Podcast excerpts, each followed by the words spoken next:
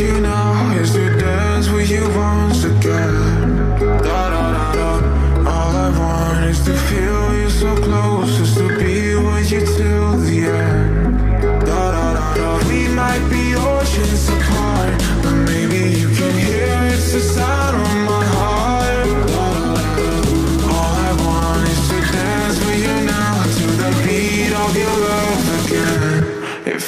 Feels like dum dum dum da da da da. Da da da da dum dum dum da da da da da. Da da da da dum dum dum da da da da. É dia 4, primeiro domingo de 2022. Muito bom dia. It feels like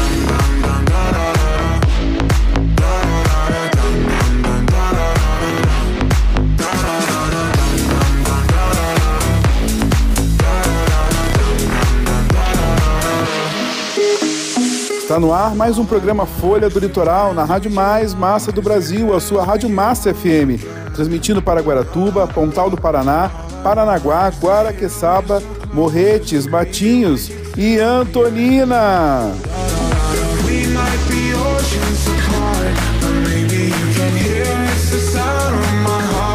Muito bom dia para você que nos ouve nas ondas da 103,5, a sua Rádio Massa FM, e também no podcast do portal Folha do Litoral News, o principal jornal diário de todo o nosso litoral.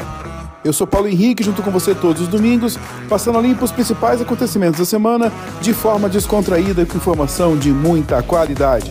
Lembrando que você pode conferir tudo que rolou aqui no programa no podcast do portal Folha do Litoral News, que você acessa em www.folhadolitoral.com.br e também no Spotify.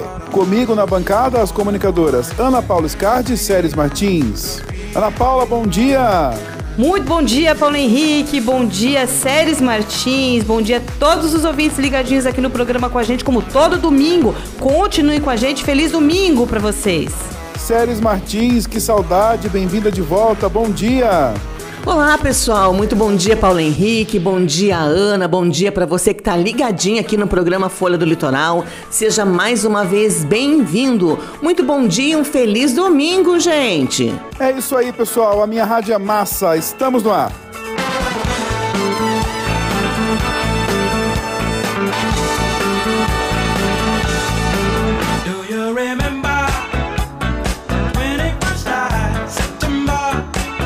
É isso aí. Vamos agora para um resumo das principais notícias da semana do jornal Folha do Litoral News, o principal jornal diário de todo o nosso litoral. Muito bom dia, Mauro Júnior. Seja mais uma vez muito bem-vindo à Rádio Massa FM e conta pra gente quais foram as principais manchetes dessa semana do jornal Folha do Litoral News.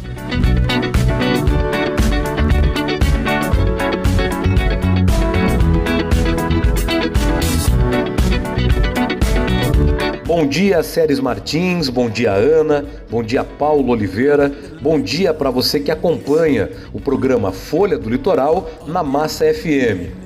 Atenção, moradores de Paranaguá, a partir de agora, os exames odontológicos com utilização de raio-x que ocorriam na unidade Baduca passam a ser realizados na unidade de saúde Sueli Dutra Alves, no CAIC. O Departamento Odontológico da Secretaria de Saúde de Paranaguá está comunicando os pacientes que já tinham exames marcados que agora todos devem procurar a unidade de saúde do CAIC nas datas agendadas.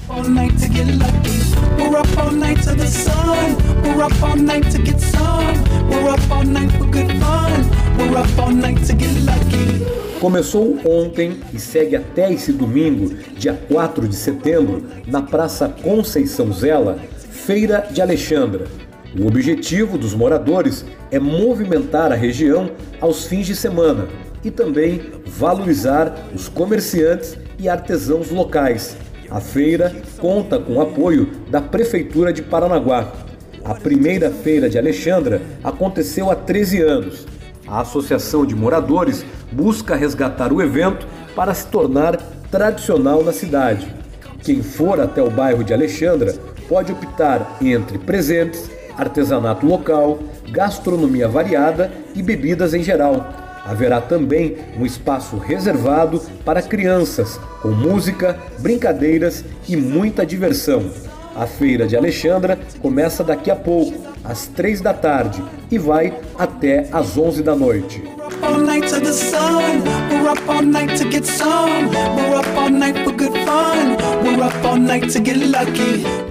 E para fechar a nossa participação dentro do programa Folha do Litoral, aqui na Massa FM, lembrando, notícias, informações da nossa região, acesse www.folhadolitoral.com.br. Atenção você que tem um parente ou conhecido internado no hospital regional. Golpistas estão mandando mensagens, ligando através do aplicativo WhatsApp e pedindo dinheiro. Eles passam a informação de que o paciente internado na casa hospitalar precisa de um exame, de um procedimento e, para isso, tem que ser feito o pagamento. Não caia nesse golpe. Ligue imediatamente para a polícia. Denuncie. Golpistas estão usando o nome do hospital regional, pacientes internados na casa hospitalar para pedir dinheiro. Eles informam sobre o quadro clínico, uma situação que aconteceu de emergência e no final pedem dinheiro através de um depósito bancário. Não caia em mais um golpe está sendo praticado aqui na nossa região em nome do Hospital Regional do Litoral. Aqui da redação da Folha do Litoral News, Mauro Júnior para o programa Folha do Litoral. Bom domingo a todos que nos acompanham.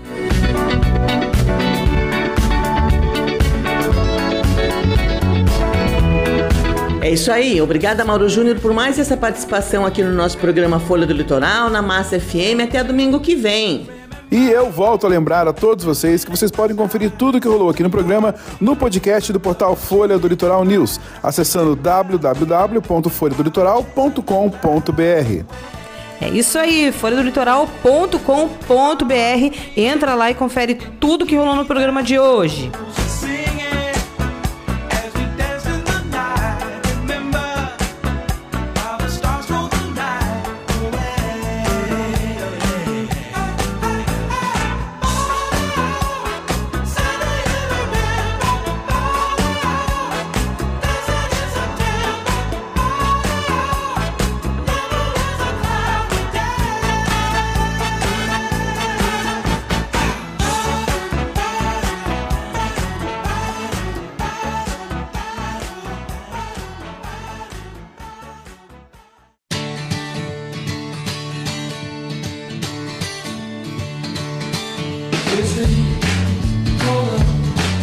Mais uma vez, muito bom dia para você que nos ouve nas ondas da Rádio Massa, 103,5 FM, e também no podcast do portal Folha do Litoral News, o principal jornal diário de todo o nosso litoral. Estamos de volta e vamos seguindo por aqui com o programa Folha do Litoral, trazendo para o seu domingão muita informação de qualidade e muita descontração.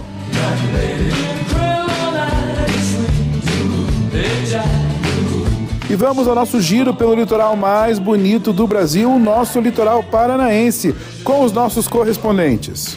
E para deixar a gente informado sobre as notícias da Bela Antonina, eu chamo ele, Marcelo Gomes. Bom dia, Marcelo.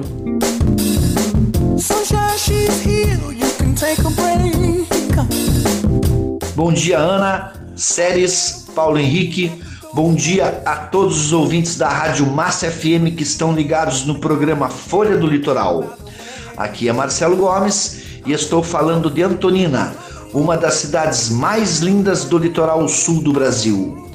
A novidade aqui é que na última terça-feira, dia 30, a Prefeitura de Antonina, através da Secretaria Municipal de Educação, realizou a entrega de instrumentos para a Escola Municipal Miranda Couto, que desenvolve atividades musicais através do projeto Fanfarra Única. Grupo que há cerca de 20 anos vinha realizando um belo trabalho com jovens e adolescentes, levando o nome da nossa amada cidade a inúmeros lugares e competições no Brasil. Parabéns aos alunos e à comunidade escolar de Antonina.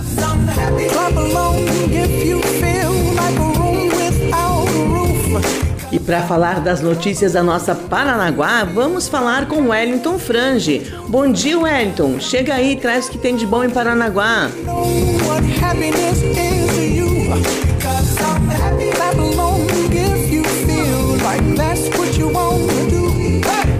Olá Paulo, olá Ana, olá Séries, a todos que acompanham o programa Folha do Litoral na Rádio Massa FM, essa rádio que é campeã de audiência.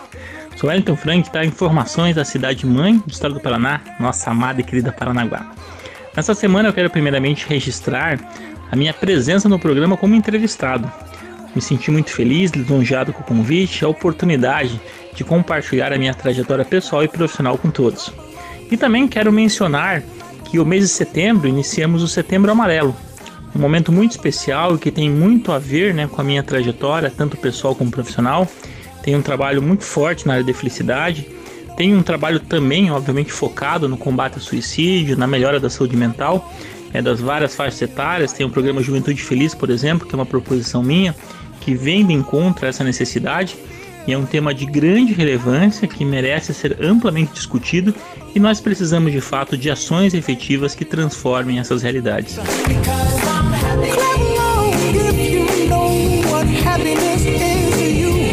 E de Pontal do Paraná vai falar com a gente a nossa amiga Carmen Moura. Bom dia, Carmen, seja bem-vinda.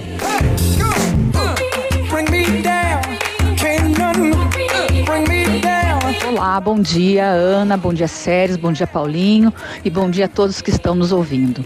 Esta semana nós temos o início do Festival de Teatro e o Festpom. Começa dia 10 e vai até o dia 17. Serão várias atrações, teremos oficinas e tá toda a programação no site, acompanhem. Também teremos agora no mês de setembro a Camacho, né? Tão esperada Camacho. Também temos todas as orientações e a programação no site da prefeitura, nas redes sociais, acompanhe.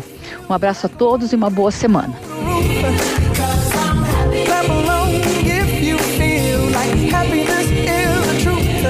E agora, pra gente ouvir as notícias da namoradinha do Paraná, diretamente de Matinhos, vai falar com a gente o nosso amigo Antônio Carlos do Tonico. Bom dia, Tonico. Bom dia, Ana. Bom dia, Séries. Paulo Henrique, meu amigo. Bom dia. Bom dia a todos que estão aí ligados na Rádio Massa FM. Mais um domingo aqui com vocês. Um prazer enorme estar participando e também trazendo aqui as informações do município de Matinhos.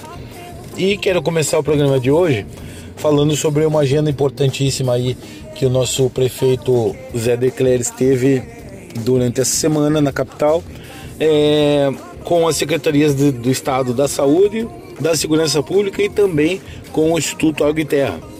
Além do, do prefeito Zé Decler, também participaram o prefeito de Guaratuba, Roberto Justus, e também o prefeito de Pontal do Paraná, Rodão de Mendes.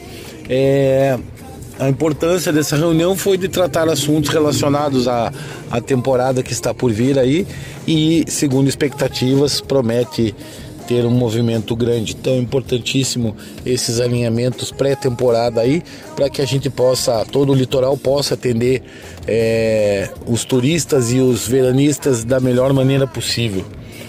E quero destacar aqui é, uma, uma, uma ação muito legal que aconteceu durante toda a semana aí, que foram as, as nossas crianças das nossas escolas eh, tiveram a oportunidade de ir ao circo, assistir os espetáculos de circo gratu, gratuitamente durante a semana toda. Mais de 5 mil alunos eh, estiveram participando dos espetáculos, eh, os menorzinhos com seus pais, a gente que pôde estar mais perto, vimos a, a, alegria, o sorriso no rosto das crianças estampados e também dos pais que tiveram a oportunidade de levar os, os menorzinhos para assistir esse espetáculo. Então, um espetáculo muito bonito, diga-se é, de passagem. É, parabéns ao prefeito Zé Declera aí por essa solicitação e também parabéns à Secretaria de Educação que é, viabilizou todo esse movimento para em prol das nossas crianças e também é, não, não ficaram só as crianças do município, né? Foram atendidas inclusive as 1.200 é, crianças que estudam aqui no, nas escolas estaduais. Então, parabéns a todos envolvidos aí por esse evento E quero também deixar aqui, é, lembrando é, que durante todo esse mês diversas atividades esportivas estão acontecendo no município. É, futebol de campo, é Copa de Futebol de Campo, Campeonato Municipal de Futsal.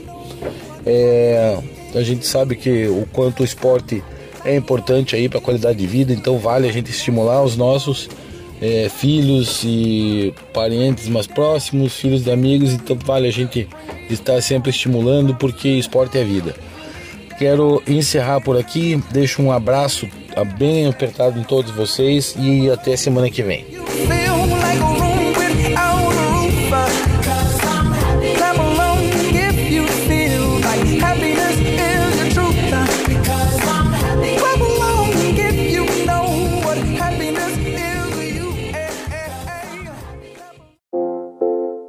Uma vez, muito bom dia para você que nos ouve pela Rádio Massa 103,5 FM e também através do podcast do portal Folha do Litoral News. Esse é o programa Folha do Litoral com a apresentação do Paulo Henrique.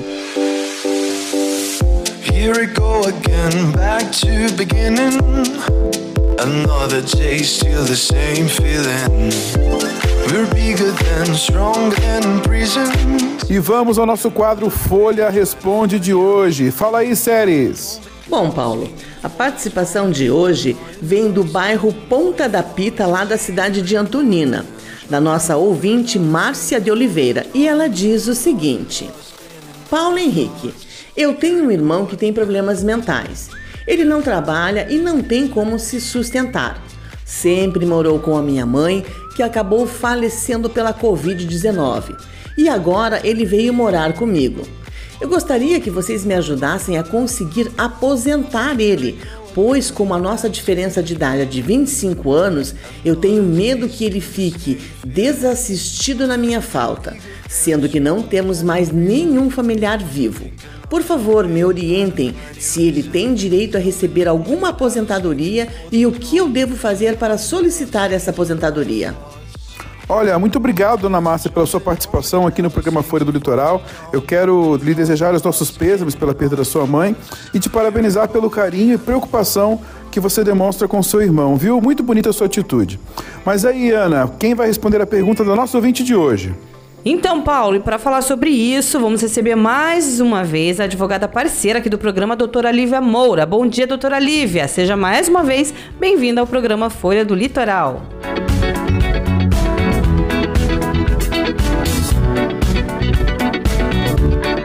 Bom dia, Paulo. Bom dia, Ana. Bom dia, Sérias. Bom dia a todos os ouvintes. Bom dia, Dona Márcia. Respondendo a sua pergunta. Pelo que a senhora expôs, o que se pode fazer pelo seu irmão é requerer um benefício continuado para ele com base na lei do LOAS. Ele não consegue aposentadoria, pois precisa ser segurado no INSS, ou seja, ter um vínculo de emprego. Portanto, a alternativa para ele seria o BPC, pela lei do LOAS. Assim, procure um advogado no ramo do direito previdenciário e também procure o CRAS da sua cidade. Muito obrigado mais uma vez pela sua participação, doutora Lívia. Um grande abraço para você. E eu lembro a todos vocês que vocês também podem participar do quadro Folha Responde, enviando a sua pergunta pelo WhatsApp no 41999109937. Dúvida jurídica sobre impostos, sobre saúde, enfim, seja qual for a sua dúvida, nós sempre vamos convidar um especialista na área para responder as dúvidas que vocês encaminharem aqui pra gente. WhatsApp 4199910 9937 sete.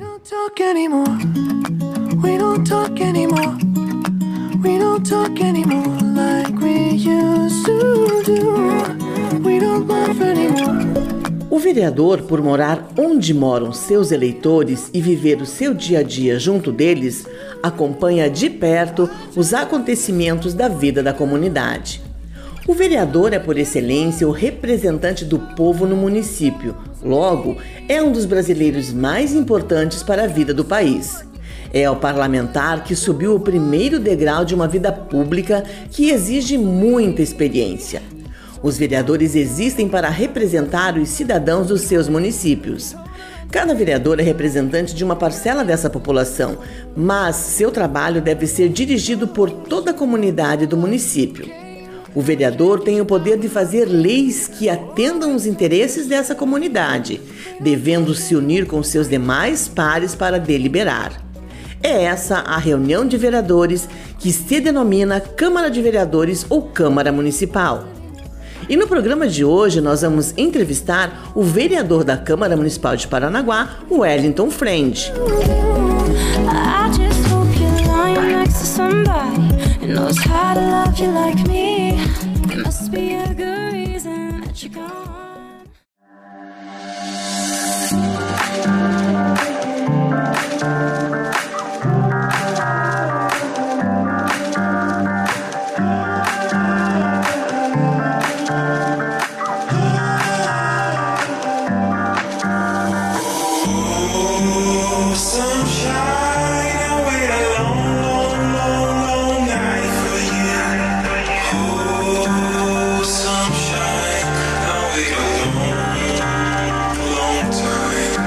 E mais uma vez, muito bom dia para você que nos ouve pela Rádio Massa 103,5 FM e também através do podcast do portal Folha do Litoral News. Esse é o programa Folha do Litoral com a apresentação do Paulo Henrique.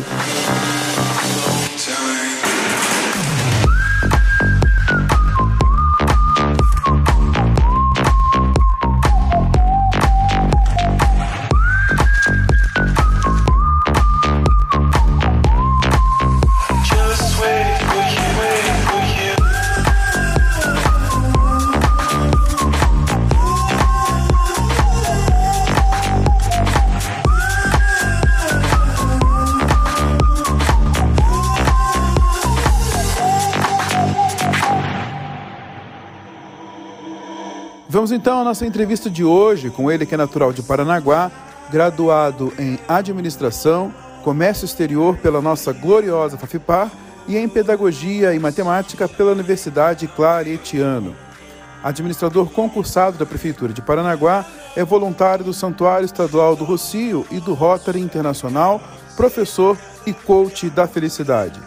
Mestre em Educação pelo IFPR, é especialista em Gestão de Desenvolvimento de Pessoas, Psicopedagogia, Educação em Direitos Humanos, Gestão de Eventos e Cerimonial, Espiritualidade e Aconselhamento e Orientação Espiritual. O nosso bate-papo de hoje é com o filho da dona Nadir e do seu Walter, o vereador da Câmara Municipal de Paranaguá, o Wellington Frange. Bom dia, Wellington. Nós estamos muito felizes em te receber aqui no programa. Muito obrigado por ter aceitado o nosso convite e eu tenho certeza que vai ser um bate-papo muito legal para os nossos ouvintes, em se tratando de você, que é um vereador dos mais atuantes da nossa Câmara de Paranaguá. Seja muito bem-vindo à Rádio Massa FM e ao portal Folha do Litoral News. Bom dia. Bom dia, agradeço pela oportunidade de estar com vocês. É uma, uma grande satisfação compartilhar aí um pouco da minha vida, da trajetória, né? E a gente fazer um bate-papo bem, bem gostoso. É isso aí, já que você falou de vida, de trajetória, minha primeira pergunta é exatamente sobre isso. Eu queria que você falasse um pouquinho sobre a sua trajetória de vida, sobre a sua infância aqui na Terrinha, como foi. Ser gostosa, né? É muito bom. É bom crescer em Paranaguá, né? Sim. Sei lá, eu, É. sou, eu sou suspeita pra falar. Sim, ela é apaixonada, Eu né? sou Não tem uma apaixonada por entrevista que ela não diga minha terrinha amada. Eu amo Paranaguá. Seus estudos, sua relação profissional com a administração pública e, enfim, como foi que você decidiu entrar pra política? Conta um pouco pra gente, Wellington. Olha, Ana, é bem interessante a gente falar de Paranaguá e nascer em Paranaguá, ser criado em Paranaguá. E eu estava fazendo uma reflexão esses dias e que eu não mudaria nada na minha trajetória de vida desde a infância, né? É, Paranaguá tem a sua particularidade, né? A gente tem uma coisa muito especial aqui na cidade, dessa questão da fraternidade, né, da, da aproximação com as pessoas, das famílias, da- do processo de criação da gente, inclusive. Eu venho de uma família humilde, né, passei por muitas dificuldades na minha infância, mas como eu falei, não mudaria nada nessa minha trajetória. Eu acho que tudo foi teve um significado muito especial. Eu sempre gostei muito desde a infância de ler, né? Eu tinha mania de ficar com lápis riscando as paredes de casa, inclusive. É, tive né, um processo de criação muito assim de comunidade mesmo, né? De brincar na rua, de jogar Bairrista, né? bet, be- de É. bairros, é, é aquela coisa gostosa Uhum. e que de certa forma a gente não vê muito hoje, né? Isso É verdade. até de certa forma preocupante, né? tive já essa questão da, da liderança desde cedo também, né? Participando do Grêmio Estudantil, representante de turma, né? Aquela questão social, eu sempre falo que foi muito forte sempre em mim, assim, né? De querer ajudar, de querer participar dessa questão social desde muito pequeno, no caso, né, participando de teatro, participando né, de gincana, desse processo de formação. É, na, na questão da adolescência também, isso foi se fortalecendo ainda mais, né? Estudei sempre em escola pública. Isso é uma coisa bem interessante, porque eu falo assim, só a educação é capaz de transformar. A gente vai falar de educação provavelmente mais para frente, mas é importante eu, eu, eu mencionar isso, né? Que não haveria outra forma, né, de, de eu me desenvolver, de eu é, superar as dificuldades que são normais da vida, principalmente nessa questão financeira, se não fosse a educação, né? É, e por isso que eu defendo muito a educação pública, né? Ensino gratuito, de qualidade, é uma, é uma bandeira que eu sempre defendo, antes mesmo de ser vereador e, agora mais ainda, mas sempre defendo. É por isso que me tornei professor também. Então eu acho que isso me ajudou muito, assim, nesse processo de, de crescimento. É, resolvi fazer a faculdade de administração. A princípio eu ia fazer matemática. No último momento eu mudei. Eu sempre fui apaixonado por matemática. As pessoas não são muito fãs de Meu matemática. Deus do céu, eu chorava.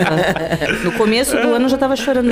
Pai, eu vou reprovar, pai. E eu, ia, eu fui para fazer o vestibular de matemática e em cima da hora, né? Até porque eu tinha feito a formação de técnica em contabilidade, né, já no ensino médio. Então era natural que eu fosse para exatas. Mas aí mudei, mudei para administração é, e de repente realmente a minha vida toda foi vinculada à administração. Uhum. É, depois eu acabei fazendo estágio na área bancária. Uhum. Tem uma história muito interessante que, que o meu pai tinha conta no Banespa, no antigo Banespa. E eu sempre ia lá trocar cheque, eu pagar conta. É, no antigo Banespa. O Banespa era muito forte, né? Tinha um Aham. nome muito, muito forte no Brasil inteiro. E eu sempre falava assim, ó, um dia eu vou trabalhar nesse banco. Eu, pequeno, né? Tipo assim, com adolescente, falava assim, um dia eu vou trabalhar nesse banco. Um dia eu vou, vou trabalhar nesse banco. Minha mãe sempre falou uma coisa assim, me ensinou, eu falei, profetiza que dá certo. É, é verdade. É verdade. Com Profe- certeza. Profetiza que dá certo. E aí eu sempre falava isso, né? E aí eu comecei a minha carreira profissional é, num escritório administrativo de um plano odontológico, né? E eis que um dia surge, uma- eu estava fazendo faculdade, administração já tal, e eis que surge um dia uma vaga lá de estagiário no banco, na Caixa Econômica. E aí o meu amigo que já fazia estágio lá falou, ó, vai abrir uma vaga aí de, de nível superior, de estágio e tal. É, eu sei que você tá trabalhando, mas só tô te informando pra você saber. Né? Daí eu falei, eu acho que é a minha oportunidade, né? É Que o meu sonho de ser Chegou a minha bancário, chegou a minha hora. E aí eu fui lá, fiz todo o processo de entrevista, tinha prova, tinha entrevista e tal. E aí eu passei. E aí eu cheguei pro meu chefe e falei assim, ó, quero pedir demissão, né? Mas ele falou, você arranjou outro emprego melhor? Eu falei, não, você é estagiário. Ele falou, você tá louco? Você deve sair do emprego de carteira assinada, né? Você é estagiário? Não, vou, eu falei, eu vou em busca do meu sonho, daquilo que eu profetizei pra minha vida. Não, mas você tá maluco, ninguém faz isso. Todo mundo que é, que é do estágio quer virar né, funcionário. Eu falei, não, mas eu acho que é a minha hora. E, e aí eu abracei. As pessoas me chamavam de louco naquela época, né? Tipo assim, como é que todo mundo queria carteira assinada e eu ir pro estágio? Mas aí fiquei sete meses na Caixa Econômica. Com que É, idade isso? isso foi com 19 anos. Com 19 anos. Foi bem no comecinho. Recém-emancipado. É, recém-emancipado. Aí, aí foi uma das melhores experiências que eu tive na minha vida foi trabalhar na Caixa Econômica, né? Tenho amigos até hoje lá, vou lá e encontro algumas pessoas, ou outros pela rua aí. Mas assim, tive um aprendizado muito significativo, assim, de formação. Esses processos de habitação, que são super complexos, eu sabia fazer, né? que é o mais É, difícil. que é o mais difícil, ninguém, ninguém gostava, eu, eu, eu aprendi. E o, o meu gerente na época, né, que era uma pessoa de São Paulo, o José, eh, era uma pessoa que acreditou muito em mim. Eu acho que isso é bacana, né, quando as pessoas nos veem, né, de uma forma diferenciada. E ele falou assim: você vai longe, você. Eu nunca esqueci. Um dia eu estava sentado na mesa lá e falou assim: ele me chamou lá e falou assim: você vai longe, tem a perspectiva que você tem um grande futuro na área bancária. E aí, dessa experiência do banco, surgiu uma, um estágio no Banespa, bem nessa época, quando eu estava com sete meses de Caixa Econômica. E aí eu resolvi fazer o processo, né? Processo, falei, eu acho que as coisas estão cada vez chegando mais perto do que eu imaginava, né? E aí eu fiz o processo e acabei passando no processo é, seletivo do Banespa. E aí me despedi da caixa, foi bem difícil, porque existia uma afetividade muito grande, o pessoal fez uma festa que eu nunca esqueci na minha vida, uma festa de homenagem pra mim lá. O meu gerente falou palavras assim que ficam guardadas no coração da gente. Isso é, Claro. é bacana, né? Você falou uma coisa tão importante, né? Que teu gerente te falou sobre o teu potencial. Muitas vezes a gente não enxerga o nosso potencial. Precisa exatamente. alguém vir falar e falar, oi. Exatamente. E às vezes, às vezes a gente dá, dá tanto ênfase pro negativo, Pro né? negativo, né? exato. E é, é preciso apreciar o positivo, aquelas Uhum. coisas. E a gente tem esse poder, na verdade. Falo, Todos nós temos esse poder de, de fazer isso na vida de alguém. E aí eu fui pro Banespa, criei, fui fazer minha minha carreira lá e depois né, fui contratado e fiz minha carreira até que eu é, atuei como gerente administrativo. E aí é, eu já estava um pouco mais cansado de banco, eu acho que tudo tem um ciclo na vida, Sim. tudo tem uma É. etapa. Um fato interessante também foi que esse meu ex-gerente da Caixa um dia estava lá no- na agência do Bonespa, foi me ver lá como é que eu tava, como é que eu tava me saindo. É, e eu, eu gosto de, de- de salientar es- essas questões porque a importância né, das pessoas na vida da gente, né? incentivo, do incentivo. Ele, né? ele poderia ter me esquecido ali, Claro. né? Eu era mais um estagiário, né? Mas você veja como a preocupação das pessoas em querer o bem, né? Do, do, do- outro, né? Eu É acho que isso é, é- é muito forte. E ficou marcado na minha vida até hoje, por isso que eu tô, Imagina. Tô compartilhando com vocês. Mas isso também é muito da pessoa que você é, né, Wellington? Você é uma pessoa que é maravilhosa. Tem gente que vai que você fala, já foi, graças a Deus. Foi tarde já. Então, eu acho que você é muito querido, porque você é você. É, a gente precisa agregar, eu acho, né? Sim. A, a gente está nessa vida aqui pra, pra agregar, eu acho, né? Pra E é fazer... tão bom, né, quando a gente tem Sim. esse carinho, né? Não, sim, De sim, você sim. sair de um local. Eu tenho um carinho também muito grande, assim, por todos os lugares que eu passei, eu fiz amigos. Sim, sim. Os meus chefes, assim, até hoje, é que, né, são dois advogados, eu não consigo chamar pelo nome. Exatamente. É doutor. Exatamente. Aí tem um até que eu sempre encontro e falo, doutor, que eu encontro mais do que o outro, doutor. É, Paulo Fará. Aí eu falo, doutor Paulo, não o. Referência, né? Ele Referência. fala, Ana, É, Paulinho. com Eu falei, não consigo chamar de Paulinho, é doutor Paulo. É verdade. Paulo, o Paulo Fará, uma pessoa assim de referência, de uma humildade, inclusive, né? Com Sim. uma sabedoria, com Uhum. conhecimento fantástico, né? Um beijo pra ele. É, um grande é, um abraço. É, um grande beijo abraço. Paulo. É, eu trabalhei com o Dr. Paulo É, eu e conheço fará ele o Dr. também. Edmilson Petroski Sim, também, também, que é outra é. pessoa extraordinária que eu tenho Com um carinho. certeza, grandes advogados e aqui da nossa terra. É, com certeza. Grande abraço pra eles. Aprendi muito, abraço pra eles. E são pessoas que eu carrego é, pro resto da minha vida. Aprendi muito carinho no meu coração e outros lugares que eu passei também. Ó, aliás, aproveitando, né? A deixa, Ai, ai, da ai. assistência social está com saudade de você lá. Meu Deus, também, assistência social, É. saúde, as Sim, meninas, sim. as amizades que eu fiz lá na assistência Sim. também. Um beijo pra O vocês, pessoal comentou meninas. esses dias, inclusive. Ana tem que aparecer aqui pra, É fazer uma Tempinho, confraternização. qualquer hora eu escapo e, e vou lá. Muito Mas legal. então, vamos, vamos continuar nesse bate-papo. É Agora isso, e falando não um fuja pouco... da política. Não, é, é- Não é- fuja da política. E, e que daí eu, eu acabei. é, já tava naquele ciclo, acho, já, já fechando na questão do bancário. E aí eu precisava de uma nova oportunidade, porque eu sou muito assim também. Eu gosto de novos desafios, novas oportunidades. E foi aí que eu comecei a fazer concurso público, né? Pra. Pra tentar, assim, ver novos áreas, mas nunca imaginava eu ser servidor público, assim, sinceramente, quando as pessoas me perguntam isso, eu sempre falo, nunca me imaginava. Eu tava no setor privado, não conseguia nem enxergar, né, ser servidor público. E aí eu comecei a fazer concurso, eu cheguei a passar em dois concursos lá em Curitiba, primeiramente, mas e por questão de deslocamento, família e tal, eu acabei não, não assumindo. E aí surgiu o primeiro concurso de administrador, né, aqui em Paranaguá. E aí foi, foi criado o cargo né, em Paranaguá. E, eh, Na verdade, naquela época foi muito criado os cargos em várias eh, estruturas públicas. Né? Esse cargo de administrador não existia. Não era comum né, ter um cargo de administrador na, na esfera pública. e daí, Isso a gente tá falando de que ano? Você lembra? isso foi em 2006. Olha, 2006 ainda não existia. É, não existia. Era uma, foi, o Paranaguá foi uma das primeiras, inclusive, que implantou esse cargo. E é muito importante, claro, Sim. né? Claro. A base, Uhum. né? E aí eu resolvi fazer, né? E de repente estava aprovado lá no concurso de administrador. Passei em segundo lugar, né? E aí foi aquele momento também de fechar o ciclo com o banco, né? E já era Santander na época, que o Banespa na Uhum. época tinha sido adquirido pelo Santander. Eu passei por esse processo de transição. Tenho muita gratidão pelo Santander, pelo Banespa, por, por tudo que eu aprendi, por tudo que eu me desenvolvi, né? O banco tem essa, essa coisa muito interessante da formação da gente, da postura, né? É, do atendimento, né? E na época, olha, tinha uma coisa interessante, a prefeitura recebia pelo Santander, né? Então eu já atendia as pessoas da prefeitura lá no banco. Já era conhecido. Já, era- já tinha uma certa, uma certa relação, e daí eu assumi a prefeitura e fui trabalhar no RH. Da prefeitura. Eu só eh, mudei de lugar, né? Uhum. Mas daí continuou, continuei atendendo e foi uma coisa bem nova pra mim, assim. Essa questão do serviço público. Vou confessar pra vocês que eu fiquei depressivo, acho que nas primeiras semanas, porque a gente vem de uma estrutura muito, né, pronta, Ah, né? privado do- privado, né? De um do ritmo, público né? é outra e você história. chega no público você se assusta um pouco, né? É, me colocaram numa mesa, não disseram ao certo o que, que eu ia fazer, né? E aí eu tive que ir, né? E tomando aqui, meu né? espaço, É. né? Eu fui tomando meu espaço, fui, né, é, é, estudando, pesquisando, porque, claro, um universo novo. E aí a minha história foi começou a, a desenvolver nessa questão do administrador público. E aí, em pouco tempo já estava bem, né? Adiantado. Adiantado ali, já, já com vários projetos, né? É- Era bem o começo do Estatuto dos Servidores, coincidiu, né, de ser a implantação do Estatuto, então também era um momento novo para todos os servidores. E eu me, me amparei muito nisso, né? fui estudar muito sobre o estatuto, sobre a questão dessa Uhum. questão da, da transição da CLT para o estatutário. E eu acho que foi uma coisa bem importante também na minha carreira isso, né? Porque também eu acho uma coisa bem legal, assim, no serviço público tem muito aquela coisa assim, sempre foi assim, né? É muito Uhum. comum a gente ouvir essa frase. Sempre foi assim, né?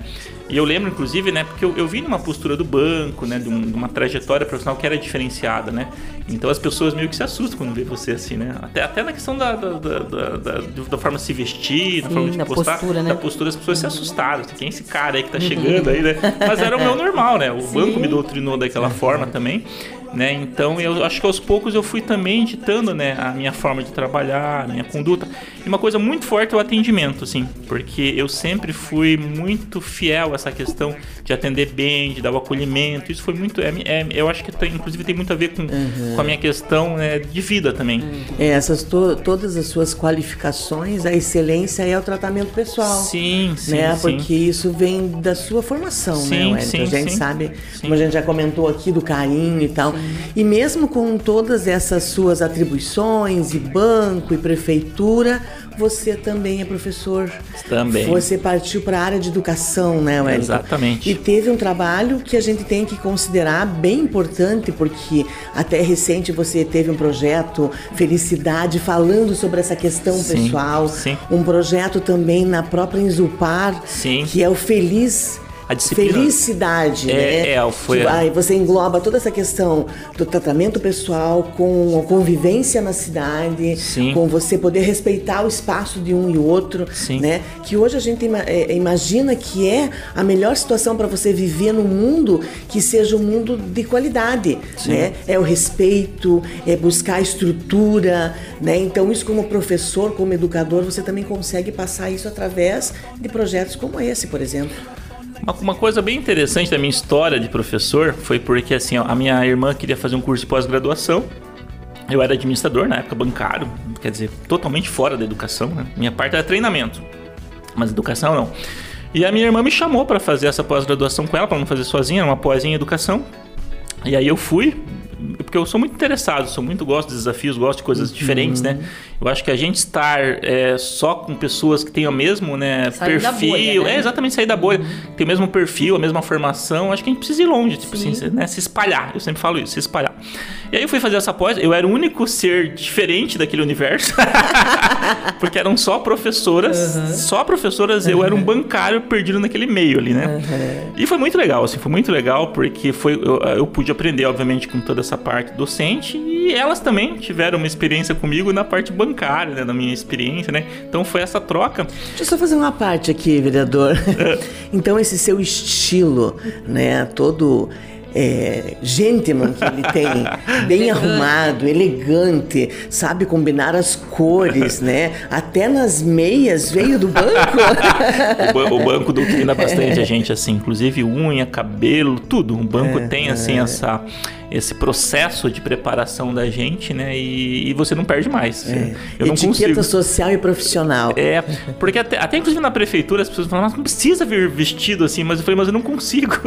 É uma coisa que vem da gente, já você já se doutrina, É. e, na, e, na, e na educação também, né? Porque às vezes existe aquela, aquela falsa ilusão, assim, ah, não, o professor tem que ir de qualquer jeito, né? Eu não conseguia, assim, eu não conseguia entrar na sala de aula de qualquer jeito, né? Eu tinha que ter, né, que- aquela minha forma de, de me vestir. sei bem de como é isso, com o meu salto. Chegando, a Paula chegando. É. Aí quando eu não tô, você tá bem? Ai, não, hoje eu não tô. tô de sapatilha. E isso não tem a ver, inclusive, com valor financeiro. Eu sempre É. falo isso, eu, eu, eu sempre passava isso para os meus alunos. Isso tem a ver, né? Porque não precisa você gastar valores exorbitantes para se arrumar bem. Sim. Isso Não tem a ver com humildade, né? Eu Exatamente. sempre bato nessa Exatamente. tecla. Você pode estar usando um Rolex e ser Exatamente. é, a pessoa mais humilde do mundo, da mesma Exatamente. forma que você pode estar Exato. com um chinelo de dedo e ser uma pessoa arrogante, uma pessoa, enfim. É o teu, é, é- é o- é teu, é o teu perfil, entendeu? Aquilo que te faz Exato. bem, aquilo É. que, que, que você gosta, que, que tem a ver com você, né? Eu acho que moda é isso, inclusive, também, né?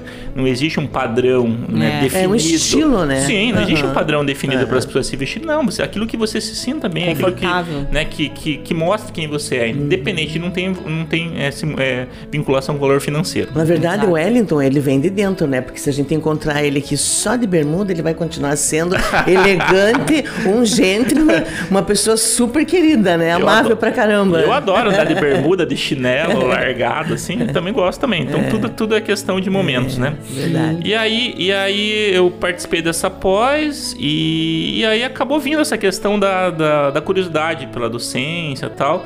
E aconteceu, eu entrei na prefeitura em março de 2007 e daí no final de 2007 veio uma proposta para começar a dar aula, né? Começar a dar aula. Então também era um desafio novo, diferente. As próprias professoras que fizeram pós comigo começaram a me incentivar. Você tem que virar professor, você tem que virar professor.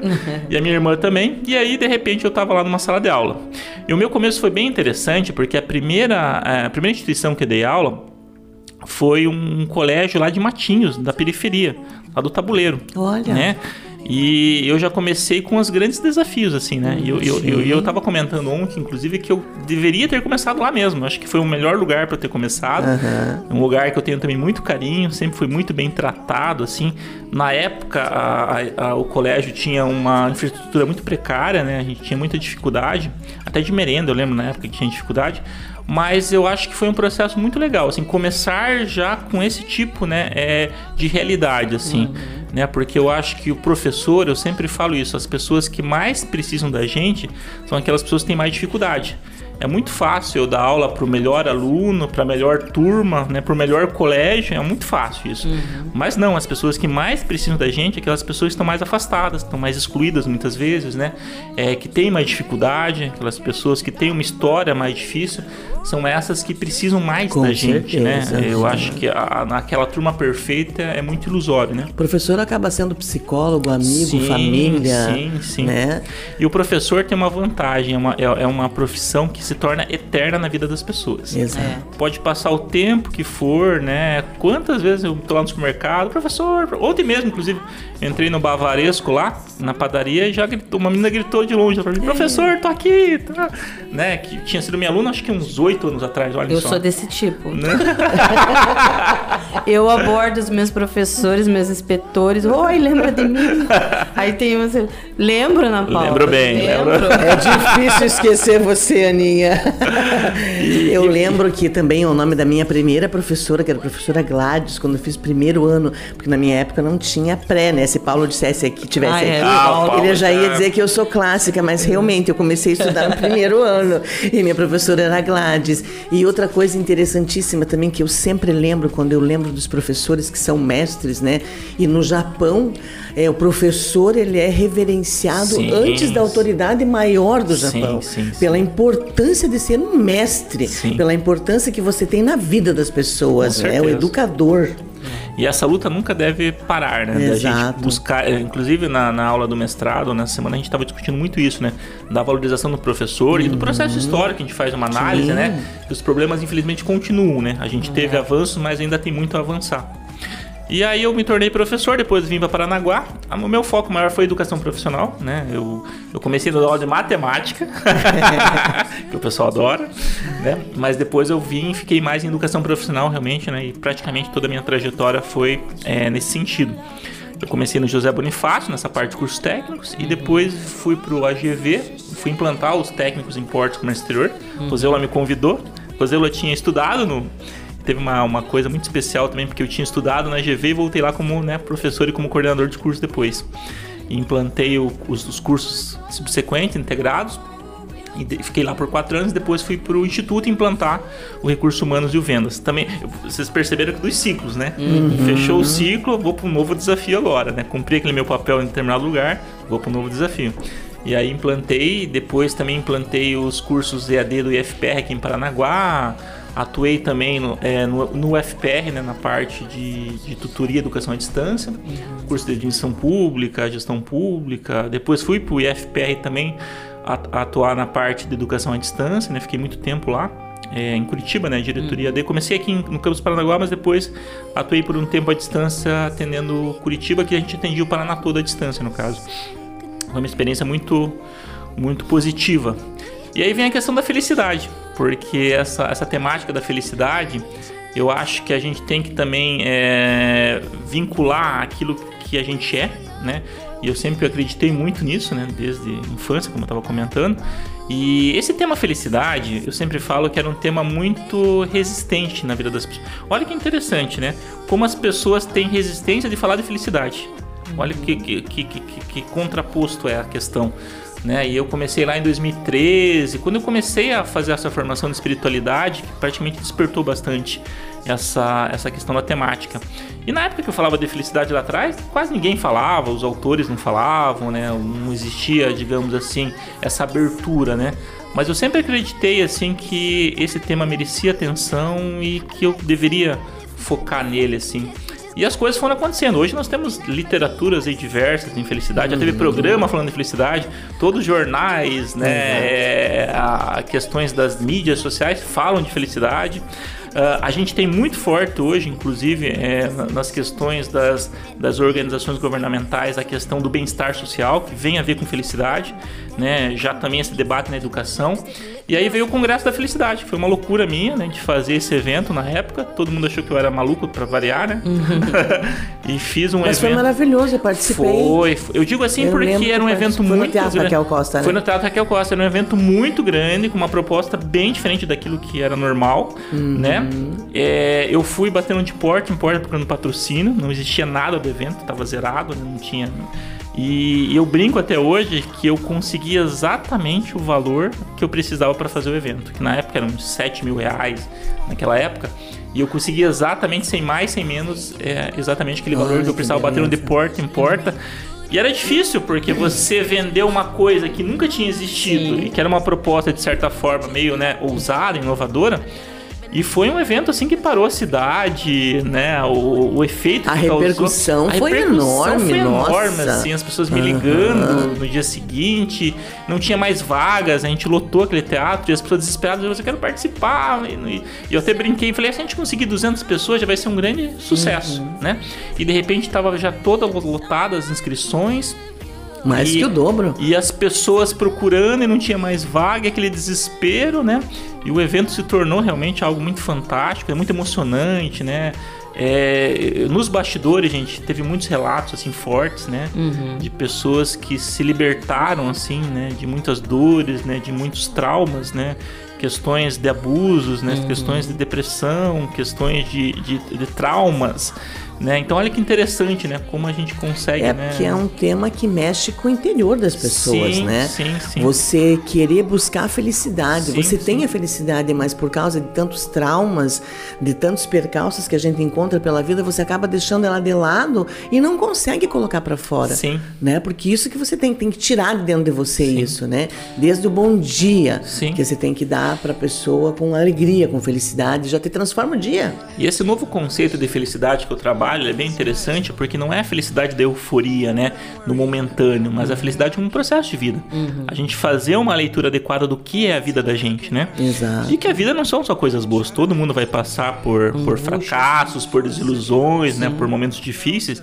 Mas a gente precisa entender melhor isso. Você estar bem mesmo quando as coisas não estão bem. Né? Esse é o A grande. diferença que faz você É. estar bem no momento difícil, Exatamente. você saber lidar com a situação, só te cresce. Mesmo no momento de tristeza, como a perca de uma Sim. pessoa, Sim. né? Se você conseguir ver que a gente é além disso, que a gente é aqui, que existe muito além, um Sim. universo gigantesco e que você sente coisas que não é palpável, Sim. né? Felicidade, amor, carinho, querer bem, Sim, né? sim. Você você se sente bem. A gente tem o voluntariado também, né? Como é bom você poder fazer alguma coisa por alguém sem nada troca, Tem, né? tem uma, uma fala da, da uma escritora, Ana Quintana, é bem interessante, que ela fala das doenças. Ela é uma, uma médica geriatra e ela tem. Ela também, também passou por uma luta muito forte, assim, de defender né, essa, essa proposta dela. Que era a questão das doenças terminais, que as pessoas, quando estão em estado terminal, aí que elas precisam mais do médico, né? E o médico não deve tratar a doença, mas sim a pessoa, Pessoa. né? E mesmo que aquela pessoa não tenha cura, ela defendia exatamente isso, né? Que o médico deveria estar ali até o último momento. E ela tem uma tese muito interessante, eu, eu concordo plenamente, que todos nós merecemos ser amados do começo ao fim, até o último instante. Né? E esse livro também marcou muito a minha vida. Eu falo muito nas minhas palestras sobre esse livro. E, e ela também, acho que ela passou aí uns 15 anos, né? Sendo muitas vezes né, criticada, sendo muitas vezes excluída, né? Por defender algo diferente daquilo que era até então visto, né? Que era né? convencional, né? Hoje, graças a Deus, já existe política pública né, nesse sentido, né? Mas a importância é a gente defender, né? Ser fiel naquilo que a gente acredita. Eu sempre falo isso. Né? E eu sempre cito a questão da morte do meu irmão, né? Que foi um momento, eu, eu considero o pior momento da minha vida. E é nesses momentos que a gente faz uma reflexão maior ainda da importância das pessoas, né? Que estão com a gente, né? Eu, eu cito muito o exemplo do velório, né? Porque eu sempre fui muito contra velório, né? Aquela questão, ah, mas a pessoa já faleceu, né? Não precisa ir lá, tal. E eu sempre fui muito resistente a velório. Mas eu, eu passei a ter uma concepção diferente do velório a partir da morte do meu irmão. Porque naquele momento que você tá ali como se tivesse um buraco aberto e você não sabe para onde você vai, você tá totalmente perdido, né? Numa dor, né? Que não tem tamanho. É nesse momento que você percebe que você não está sozinho, né? E, que, e- e que as pessoas que estão naquele velório ali, que estão ali com você, não precisam falar nada. né? Não precisa falar nada, não precisa usar aquelas frases prontas, né? Que pessoas usam de velório. Não. É o simples fato do olhar, do abraço, é você entender o sentido da- verdadeiro da vida, né? Da vida, que, que as pessoas estão ali com você no momento que você mais precisa, né? Então, eu sempre falo isso, assim. E, e hoje, é, até minha presença em velório é mais constante por conta disso. De entender a importância de, das pessoas que estão precisando da gente Do naquele apoio, momento, né? Do apoio, do apoio.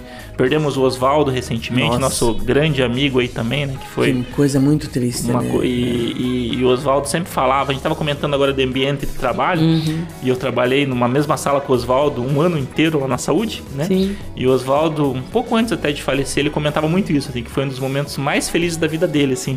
Aquela nossa interação, né? Uhum. Que a gente ria muito, inclusive diariamente, né? Não tem como, não, Não, tem né? como, né? A gente, e, e na assistência social também, né? A gente Também. sempre era, você participava das salas do RH lá, você sabe, né? Sabe que é engraçado isso? Você falando isso agora, eu lembrei que eu passei um momento, bons momentos da minha vida, assim, uma fase. Aquela fase que a gente não sabe o que, que é, o que, que vai ser, o que, que. Que é normal, né? É, aquela transição de adolescência ali para aquela fase complicada. E eu tinha medo de ser feliz. E Existe muito isso também. existe bastante. Medo de ser feliz. Então, assim, se alguma coisa me deixava feliz, eu guardava. Sim. Eu não, sabe, eu não, não queria me expor, eu não expunha, enfim. E aí eu guardava. Eu falava, não vou falar, porque se a vida escutar que eu tô sendo feliz, ela vai trabalhar É. contra e alguma coisa ruim vai acontecer. E ali, muitos anos da minha vida, eu deixei muitas vezes de, é, enfim, explodir a minha felicidade, Sim. de ser feliz como eu realmente gostaria, entendeu? Por medo de ser feliz. Olha que loucura. E existe isso. Muitas pessoas podem estar ouvindo agora e falar, mas como que você teve medo de ser feliz? Existe isso, gente. Eu tinha Com medo de ser certeza, feliz. é. A gente tem essa cultura errada, né? Da infelicidade, sabia? É, aham. E esse é o grande problema.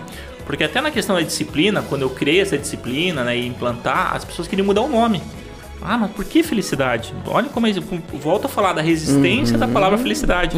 Falei, mas por que, que não pode Como a ser gente é felicidade? criado com pudores, né? Exatamente. Parece que a felicidade é proibida. Aham, pois é. Parece que a gente tem que ter nessa realidade do sofrimento. Do triste, E né? que a felicidade é negativo. uma particularidade e fica esquecida. E né? assim, a virada de chave, pelo menos pra mim, foi quando eu comecei a falar tudo que eu tinha vontade de falar. Sim, sim. Tipo, se alguma coisa me deixasse triste, eu chegava e falava. Se alguma coisa me deixasse feliz, aí eu chegava e falava. Então eu comecei a falar. Hoje todo mundo fala, nossa, você é tagarela demais, às vezes você é, abre tua vida demais. Eu falo, mas eu não tenho que esconder. Sim, Eu sim, tenho que sim, falar. sim, verdade. falar me alivia. Então, assim, se eu tô contente com alguma coisa, é, eu, eu falo. Se eu tô puta com alguma coisa, eu vou lá e falo, entendeu? Isso é importante. Então, assim, eu não guardo. Hoje eu não guardo nada. Se eu te amo, eu vou falar que eu te amo. Se eu tô Ah, triste eu com você, eu também. vou falar, tô triste, eu tô chateada com você porque você fez isso, isso aqui. Paulo, se estivesse aqui, né? a Ah, o Paulo. A gente briga, daqui a pouco já. Mas enfim, o amor sempre vai prevalecer. Tá aqui meu marido que participa do programa, também é a mesma coisa. verdade. então, às vezes, eu sinto um- uma dificuldade porque não somos todos iguais, né? Alex é, é- é muito diferente, assim, ele guarda e eu falo. Ele é o que. Você é a porta-voz dele. Isso, ele, ele é o, o caramujo ali que se fecha. Eu não, eu já falo e tal. Mas assim, somos diferentes e nos completamos com as nossas diferenças. É. Mas eu acho que é importante. Falar é importante. Tá sentindo alguma coisa? Fala mesmo. Eu Joga pra fora. Eu participei de uma formação que eu organizei para os coordenadores da ciência social semana passada e teve uma pergunta que foi bem interessante ali que chamou atenção, que a psicóloga falou assim: é, fale de um fracasso da sua vida, né? Talvez se eu fosse responder essa pergunta uns seis anos atrás, eu ia achar uns 10 fracassos, porque todo mundo tem fracasso, e votei ainda mais fracasso, Sim. faz parte, né?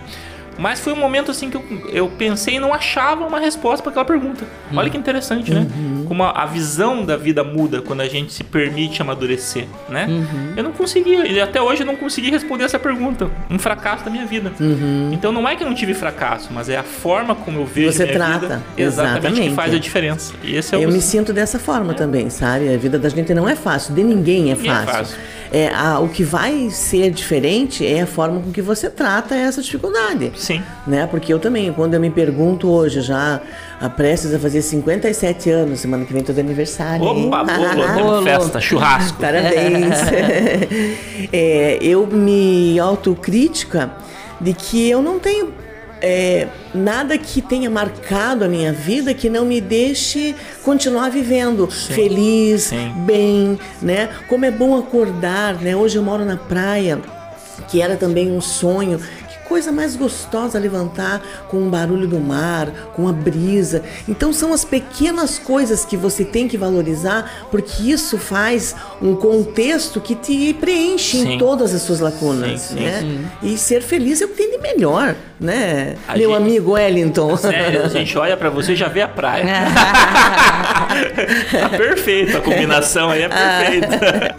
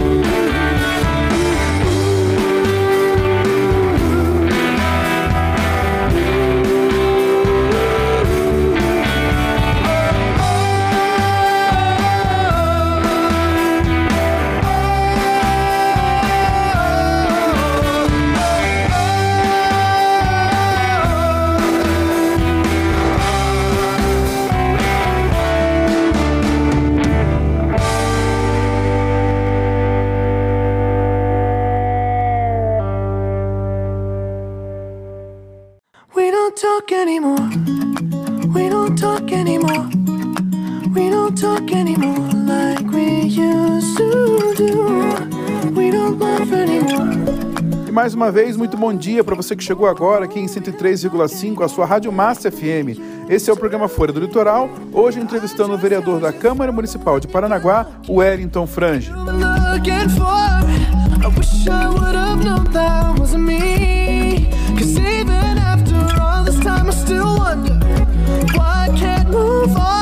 Wellington, agora eu queria que você falasse um pouco sobre a sua atuação no Rotary. A gente Certo. sabe que o Rotary é uma instituição muito importante aqui no litoral, que sempre desenvolve projetos e atividades para melhorar a vida das pessoas, não é mesmo? Sim. Você já faz parte do Rotary há muito tempo, né? Sim, sim. Conta um pouco pra gente sobre a sua história com o Rotary, o que é a instituição, para quem não sabe, e também dos principais projetos que o Rotary tem aqui no nosso litoral. O Rotary é uma organização internacional, mais de 100 anos de existência, né? Uma- a maior organização de desenvolvimento humanitário do mundo e também o maior grupo de amigos do mundo, né? Porque o Rotary ele enfatiza muito, né? Além de toda essa questão de desenvolvimento profissional, desenvolvimento comunitário, a questão da, da pacificação, mas o Rotary também preza muito pela amizade, uma coisa muito especial. Da aproximação dos povos, inclusive, né? Uhum. Inclusive, quando eu, eu t- eu tava ouvindo você falar dos Estados Unidos, quando a primeira vez que eu fui para os Estados Unidos, num- nós fizemos um projeto na época do, de revitalização do hospital infantil, e nós ganhamos o melhor como o melhor projeto das Américas, né? E eu lembro na época que falaram assim, quando eu fui inscrever o projeto, é, as pessoas falaram assim, mas da onde que Paranaguá vai ganhar um- o melhor projeto das Américas? Eu falei, se a gente não, não, não, não Tentar. inscrever, não tentar, né? E era um trabalho realmente muito bonito que nós tínhamos feito no hospital infantil. Na época, o Rotary tem uma história muito forte com o antigo hospital infantil, inclusive de, de evitar o fechamento, de muitas vezes ser quem manteve o hospital, inclusive, né? Então é uma história muito forte. Da Santa, a antiga Santa Casa também, o Rotary teve um envolvimento muito forte também. Ah, e aí, eu inscrevi e a gente acabou ganhando e eu fui na, na convenção. Era uma convenção de 100 anos do Rotary, lá em Chicago, inclusive, né? E eu fiquei, inclusive, na casa de um rotaractiano lá, que não me conhecia, nunca tinha me visto na, na vida. Mas o Rotary tem isso muito forte, do vínculo da amizade, da confiança. Então não importa que nacionalidade seja, eh, se você nunca viu a pessoa, mas o elo do Rotary faz essa aproximação, Exato. né? E, e eu entrei no, no Rotaract, que era como se fosse um grupo de jovens do Rotary, né? Não seria bem essa demina- a definição, mas só para vocês entenderem. É porque o Rotaract é um programa de juventude que o Rotary né, também tem. Hoje tem uma outra uma outra conotação, mas basicamente era isso na época. Preparava pro Rotary. Isso, é basicamente isso, né? E, e é muito importante porque é um, é um programa de liderança juvenil, na verdade, né? E eu, eu falo assim que eu não seria a pessoa que eu sou se eu não tivesse participado do Rotaract e do Rotary. Não seria. A minha vida não teria o mesmo significado e, a- e o mesmo sentido se eu não tivesse participado. É uma experiência, assim, que eu compartilho né, com, com todo mundo, assim, dessa, dessa importância. E é, muitas vezes eu tive a oportunidade de acompanhar projetos do Rotary, Sim. né? É, nas ilhas, com dentistas, com Sim, médicos, vários projetos. E o, e o- e o mais interessante é a doação que você sente Sim. do rotariano. Sim. Né? Porque todo mundo está ali feliz, alegre, trabalhando. E olha que são projetos que demandam dedicação, trabalho. Eu acho assim, se eu precisasse definir o Rotary pra vocês, era só eu falar o lema do Rotary que vocês já entenderiam, qualquer pessoa entenderia, que é dar de si antes de pensar em si. Esse é o lema do Rotary. Né, Eu acho que esse lema é um lema de vida, na verdade, que deveria ser para todo mundo, né? Então esse lema já, já deixa muito claro o que, que é a instituição, o que, que ela representa. E o Rotary, mais do que. Às vezes as pessoas falam, ah, faz pro- projeto social. Não, é muito mais do que isso. É desenvolvimento humanitário. O Rotary tem programas assim gigantescos, né? Gigantesco, mundial, né? Mundial, assim, de, de combate à fome, é, o, o tipo Médicos Sem Fronteiras também, né? Financiamento de vacinas. Então, assim, é, é- é uma estrutura muito grandiosa, assim, no mundo, como uma empresa mesmo que seria. Mais de 100 anos, né? Mais de 100 anos, né? Em, em mais de 160 países, né? Então, são, aqui em Paranaguá nós temos dois clubes de Rotary, né?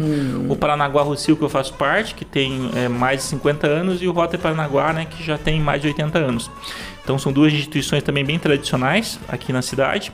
Eu participei do Rotaract por 10 anos, é, fui representante distrital, que é um cargo a, a nível maior, né? Eu cuidava na época de 15 Rotaracts no Paraná. Uhum. A gente, o Paraná é dividido em quatro né, é, regiões. E o nosso distrito era o 4730. E na época eu, eu fui eleito como representante, cuidava de todos esses, esses clubes. E fundei, inclusive na época como representante, cinco clubes na, no Paraná. Fundei dois clubes em Curitiba, um clube em Ponta Grossa, um clube em Telemaco Borba. Não, três clubes em Curitiba. Três clubes em Curitiba, um em Ponta Grossa e um em Telemaco Borba. Fundei cinco Rotaracts clubes na, na minha gestão na época lá. E a gente Que saía legal. passeando o Paraná aí pra, pra fundar. Ah, e o Rotaract tem essa, essa, essa coisa muito interessante, assim, de formação profissional, de liderança, de vida, né? Aprendi muito.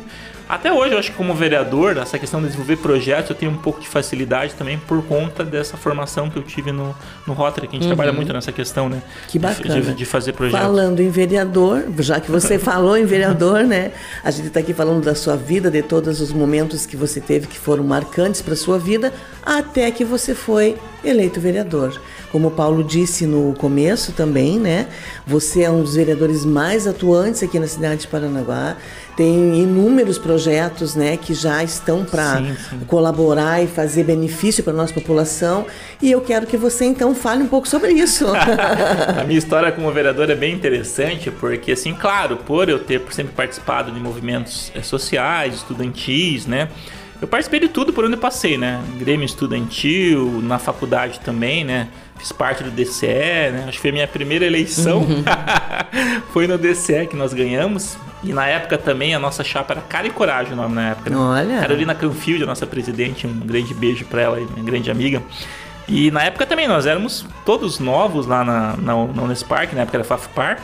Ah, existiam duas chapas que eram mais tradicionais e a nossa era uma chapa totalmente nova, né? Uhum. E com proposta nova, né? Eu acho que eu gosto, eu sempre gostei muito disso, da, da inovação, da, de, de quebrar paradigmas, né?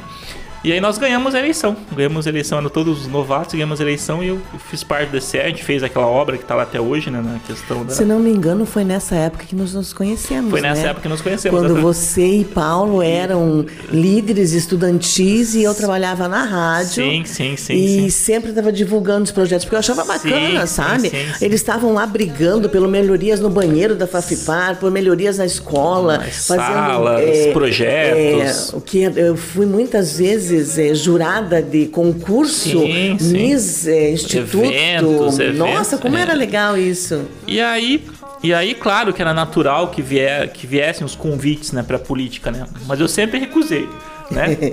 Lá nos meus 19 anos, por aí, e até então sempre fui recusando. E até essa última eleição aí de municipal que me convidaram mais uma vez. E mais uma vez eu ia recusar e aí a minha mãe, minha mãe teve uma importância muito significativa nessa minha escolha, né? Porque a minha mãe, minha mãe foi sempre contra que eu entrasse, né? E eu não entraria sem a benção da minha mãe, né? Eu sempre fui muito fiel a isso na minha vida. E aí a minha mãe chegou pra mim e falou assim: "Olha, filho, você sempre ajudou as pessoas, sempre faz bastante projetos. Eu acho que talvez seria interessante você entrar pra tentar e talvez até ajudar muito mais as pessoas, né?" E aí foi aí que eu decidi sair aos 45 minutos do segundo tempo. me, me- já, tá, já era filiado ao Podemos, né? Daí acabei pegando uma vaga de candidato e não sabia nada de campanha, não sabia nada de estrutura política, muito. Não tinha aquela experiência, né? E a gente foi meio que se organizando e também com propostas novas. Eu acho que eu tive também algumas ideias diferenciadas nessa questão política. E aí uma, não tínhamos dinheiro, não tínhamos estrutura. Foi com a cara e a coragem. Foi com a cara e a coragem que foi a, É, a a chapa chapa, do lá do DCE. DCE, né? E deu certo. eu Mostramos digo- a cara e a Exatamente, coragem. Vocês participaram comigo, né? Vocês sabem disso. E eu- a gente brincava que era a campanha Bolsa Família, né? Que era, era bem no, no, né, no- no sacrifício, na superação. Eu acho que foi muito importante essa minha vitória para mostrar também que era possível a gente vencer uma eleição, né, fazendo tudo certo, fazendo de forma eh, íntegra, né, eh, fazendo de uma forma ainda que talvez um pouco amadora, porque não tinha um, né, toda uma estrutura, mas a gente era organizado e teve uma proposta muito interessante. Então essa eleição mostrou também que é possível vender. E eu, eu ouvia muitas coisas, vocês não tem noção, assim, né? Que eu não ia ganhar, que eu eu ia ganhar se não fizesse isso, se não fizesse aquilo. Eu falei, não, eu vou, se for para vencer, nós vamos vencer da maneira correta, né? Nós vamos vencer da- com uma proposta certa. E eu acho que a, a, a minha eleição mostrou isso. Mostrou que é possível, sim. Exatamente, A gente fazer uma aham. eleição de forma diferenciada, de uma forma Honesta, correta, digna. honesta, digna. né? Exato. Eu acho que o meu vídeo da vitória, eu faço um desabafo nesse sentido, inclusive. Porque eu ouvi tanto assim que não ia ganhar, que era impossível você ganhar, porque é, funciona assim, desse jeito e tal. Né? E eu acho que foi a grande nossa vitória, assim, né? Como, como vereador, assim, foi, foi muito mágico, né? Exato. E eu passei por momentos muito de superação na, na campanha e depois quando assumi, porque o meu irmão já estava num, num estado avançado do câncer, né? Quando foi para eu assumir, né, em dezembro eu descobri que a minha mãe também estava com câncer, né? Então foi assim, Foram momentos o, difíceis. O meu, o meu cunhado também durante a campanha acabou, né, quase morrendo também, né? Acabou tendo uma parada cardíaca e foi pra UTI. Então assim, se eu contar pra vocês assim, foi uma, eu tava lá na casa do Paulo inclusive quando eu recebi a informação do meu cunhado, saindo às pressas, né, correndo. Ah, então assim, eu passei por várias provações assim, tanto na época da campanha quanto depois quando logo que eu assumi o mandato, assim, nessa questão familiar, né? E ainda assim, né, com todas as dificuldades, né, com todo esse amparo que obviamente minha família precisava, é, se a gente olhar hoje o número de projetos, as proposições que eu fiz são Nossa, muitos, né? São muitos assim. E eu acho que uma coisa que eu, que eu sempre deixei claro, né, desde a época da campanha como agora no mandato, é que eu nunca poderia perder né, a, a minha essência, aquilo que eu acreditava. Eu acho que, de certa forma, hoje eu sou um vereador que tem uma, uma postura diferente, tem uma, uma forma de trabalhar diferente da velha política, ou do que se conhecia como política até então. A, a Câmara se renovou bastante, né? foi a maior renovação da Câmara aqui de Paranaguá. É, e eu, eu me incluo nessa renovação, principalmente também no jeito de pensar e agir. Né? Eu, eu defendo muito que eu sou técnico, né? Porque existia também, de certa forma, uma, uma, uma certa resistência de você ser técnico. Então eu falo, eu sou administrador público de carreira, né? Eu sou um grande estudioso da administração pública, né? trabalhei nessa formação, inclusive na, na parte de administração pública. E a minha visão é nesse sentido, eu não posso abandonar essa minha visão. E os meus projetos, né? São muito bem fundamentados, eu estudo muito, a gente tem a nossa equipe, né? É, tanto a equipe que trabalha comigo como a equipe de voluntários da época da campanha, inclusive, que hoje também permanece, é, sempre fazendo esse trabalho democrático, conjunto, né? Eu acho que isso é muito importante também. Na campanha eu nunca fiz nada sozinho, né? Vocês sabem disso, me acompanharam, eu nunca decidi as coisas sozinho. A gente sempre decidia em coletivo, aquilo que seria melhor, né? Eu acho que esse é o grande segredo. A gente quando agrega, né, quando dá essa oportunidade para todo mundo pensar junto, a chance de o acerto é muito maior, né? É, e hoje eu trabalho muito com a parte da vulnerabilidade social, que é a, é a minha área da assistência social, a parte da educação, tem também algumas proposições na área de saúde, juventude, pessoas com deficiência, enfim, eu sou muito eclético até talvez nessa, nessa minha forma de trabalhar, Quem precisa, né? mas sempre pesquisando bastante, estudo bastante, né? É, o Rotary me deu uma formação, boa formação, a minha experiência como administrador público também, mas nunca para de estudar. Eu acho que a administração pública precisa desse dinamismo. É, a gente tem grandes aí é, grandes demandas, né, a serem supridas. A administração pública também é dinâmica, como eu falei, né? Então a gente precisa estar antenado para isso. Não adianta pensar lá como em 1900, né, em bolinho. Não, No mundo globalizado que vivemos hoje, todo Sim. mundo tem que ter informação, Sim, todo mundo sim. tem que estudar. É questão de sobrevivência, né, Wellington? Eu, eu gosto bastante eh, de ouvir a população, eu sou muito presente nisso também, de, de estar em conexão com a, com a população. Todas as casas que eu visitei também, eu, eu já visitei boa parte delas depois que eu ganhei, né? Porque dizem que o político aparece só lá na, na, tempo na de véspera campanha. de campanha, né? Mas não E parece pra agradecer. É, e depois, eu, né? e eu quebrei esse paradigma também, né? Visitando as casas onde eu fui. E por mais que eu tivesse perdido, eu também faria isso. Porque Tô eu acho- esperando você tomar um café nós comigo, precisamos hein? tomar o nosso café, inclusive. porque eu acho que as pessoas abrem a casa, da, a casa delas pra Exato. gente, e a casa é um lugar sagrado, né? Exatamente. E nada mais justo que a gente ser grato por as pessoas acreditarem por darem essa abertura.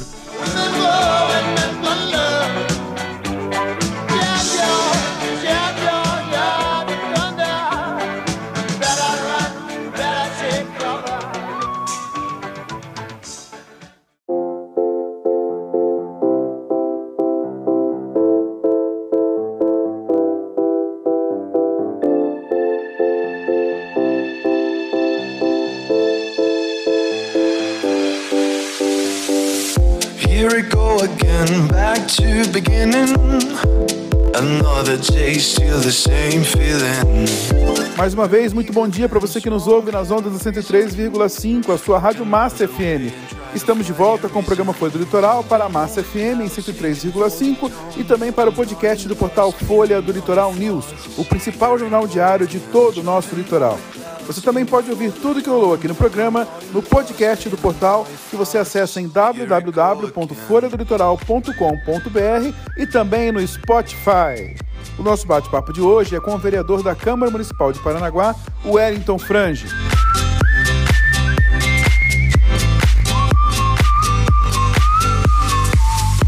E Wellington, agora gostaria que você falasse de um assunto que não é tecnicamente um projeto seu, mas é uma iniciativa muito importante para Paranaguá e para todo o nosso litoral, que é a implantação do curso técnico de enfermagem na rede pública de educação, né?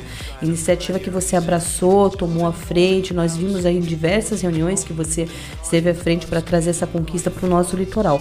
Conta um pouco para a gente sobre esse avanço tão importante para o nosso litoral, não só para a educação, mas também para a área de saúde. Eu acho importante, assim, eh, a gente, como eu falei da minha forma de atuação, eh, trabalharmos com os projetos que deem resultado contínuo, né? Então, existem coisas que são muito pontuais, mas existem coisas que são de longa, de longa duração, de longos resultados. E a educação, para mim, é isso. Antes de ser vereador, eu trabalhei na implantação de 10 cursos técnicos da cidade. Uhum. E já fiz muitas brigas lá em cima em Curitiba também, né? Para abrir turma, para abrir curso, né? Porque eu sempre entendi que Paranaguá merecia ser tratada de forma E digna. importantíssimo você bater nessa tecla, Wellington, porque às vezes as pessoas acham que as coisas são muito simples, né? Não, é só trazer, é só fazer, pô, coloca aí, faz. É. Não é bem assim, né? Abrir um curso técnico é muito burocrático, é Uhum. muito difícil, né? Então é um processo muito moroso, né?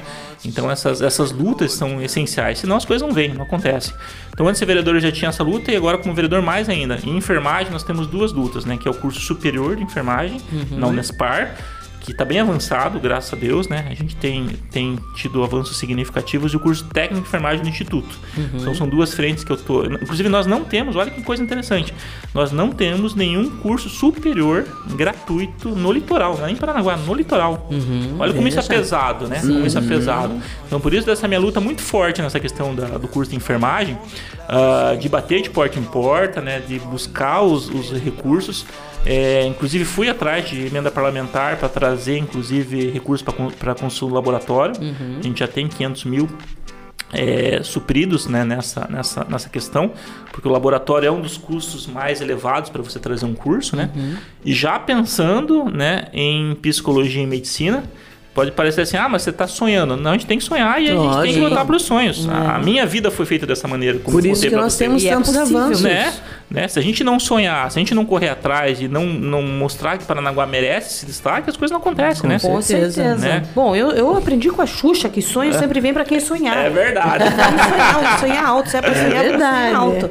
É, vai dar certo. Então, então a gente está bem avançado nessas duas propostas, sabe?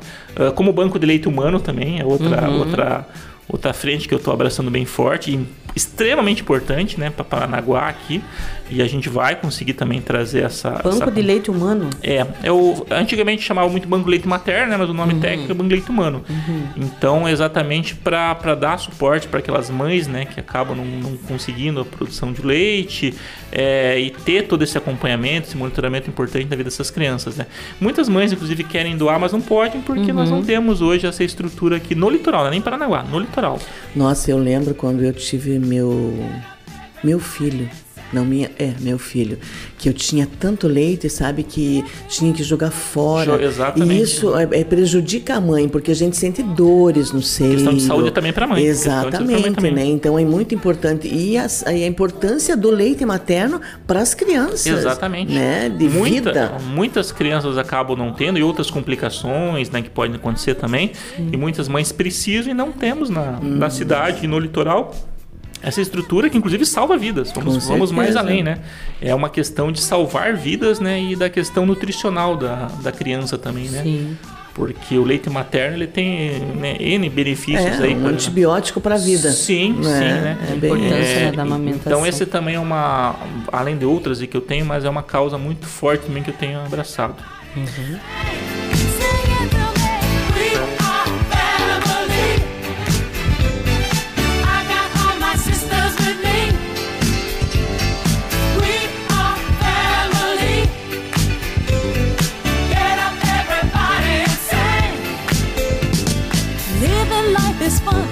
just begun to get our share of this world's delight. High hopes we have for the future and our goals in sight. We know we don't get depressed. Here's what we call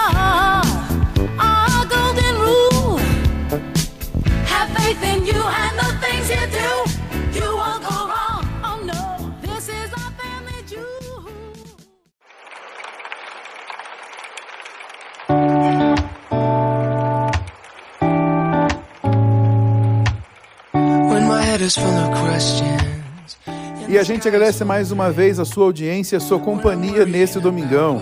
Esse é o programa Folha do Litoral para a Massa FM e para o podcast do portal Folha do Litoral News, o principal jornal diário de todo o nosso litoral.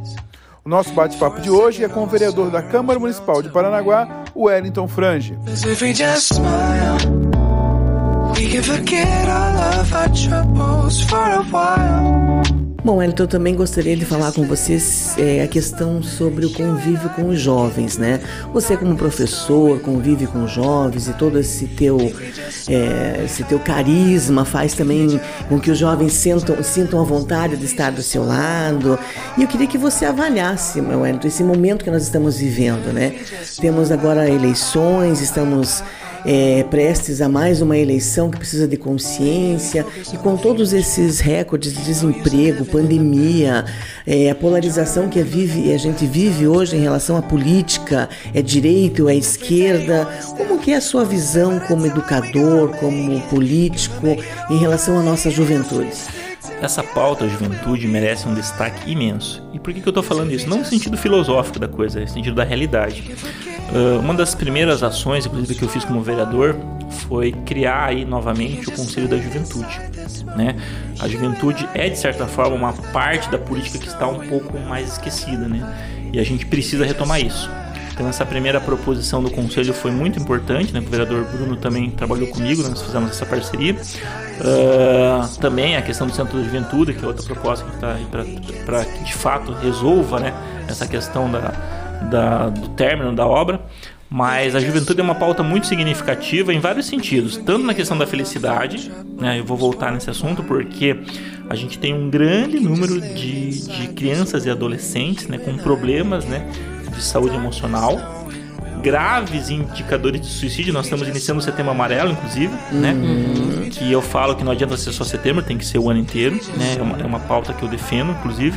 Uh, hoje a gente tem um aumento significativo e, e, triste de suicídios nessa faixa etária, que alguma coisa precisa ser feita, né? E, e eu, eu, eu, lembro O que tá de uma... acontecendo, né? Tem É. que deixar o...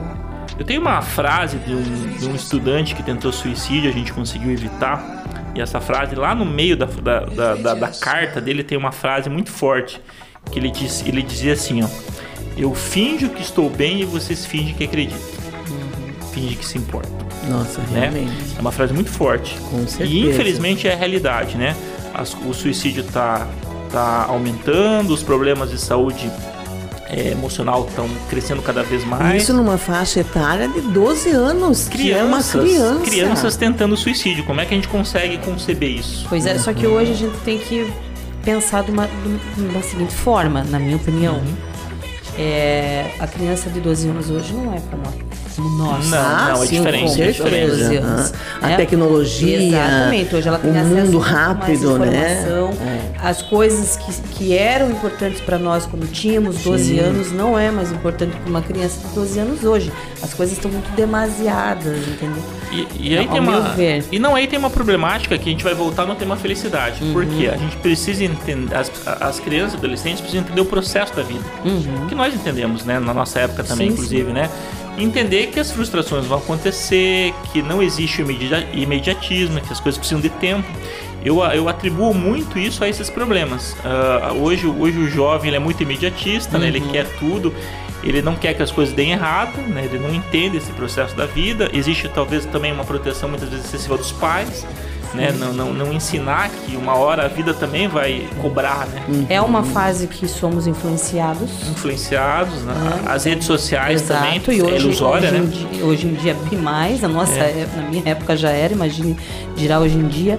Na minha época nós éramos influenciados muito por, pela cultura pop, né? Sim. Hoje em dia não tá diferente assim, Sim. mas o que que a gente tá consumindo? Sim. O que que eu consumia, o que era cultura pop na minha época e o que que é cultura pop hoje em dia? Hoje. É diferente também. A influência é então, muito Exato, grande. então tudo isso influencia, impacta na vida desse, desse jovem. Não adianta falar que não. Impacta Não, sim. você veja que interessante. Eu estava conversando com a minha neta, minha neta tem 13 anos. E ela estava falando de uma situação e a gente estava conversando. Eu converso muito com ela, porque é importantíssimo Sim. você ter diálogo de adulto para adulto. Porque Sim. como nós não somos, como eles não são crianças como nós fomos, Sim. o fundamental é diálogo. E ela estava falando de uma situação. Ai, mas acho que eu não me sinto preparada, vó.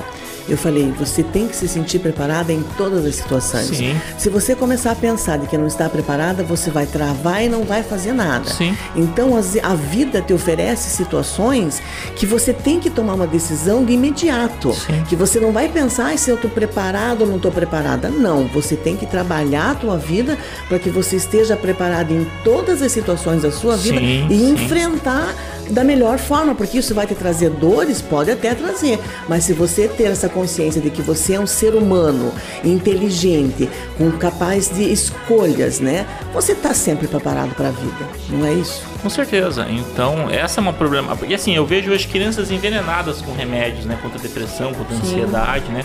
E essa criança precisa entender o processo. Por isso que eu defendo, inclusive, a questão dessa é, formação socioemocional, é, tanto no fundamental como no ensino médio, né? Porque se fala muito em formação técnica, né? Uhum. Mas só a formação técnica não basta mais. Exato. né? Se você perguntar para qualquer professor, seja qual fase, seja fundamental 1, fundamental 2, ensino médio, são inúmeros os casos de crianças e adolescentes com problemas na área emocional. Inúmeros, inúmeros. É assustador. É assustador. E muitas vezes a sociedade acha que tá tudo bem, tá tudo certo, né? Eu ouvi, inclusive, de vereador dizendo assim: não, tem que ensinar o português, né?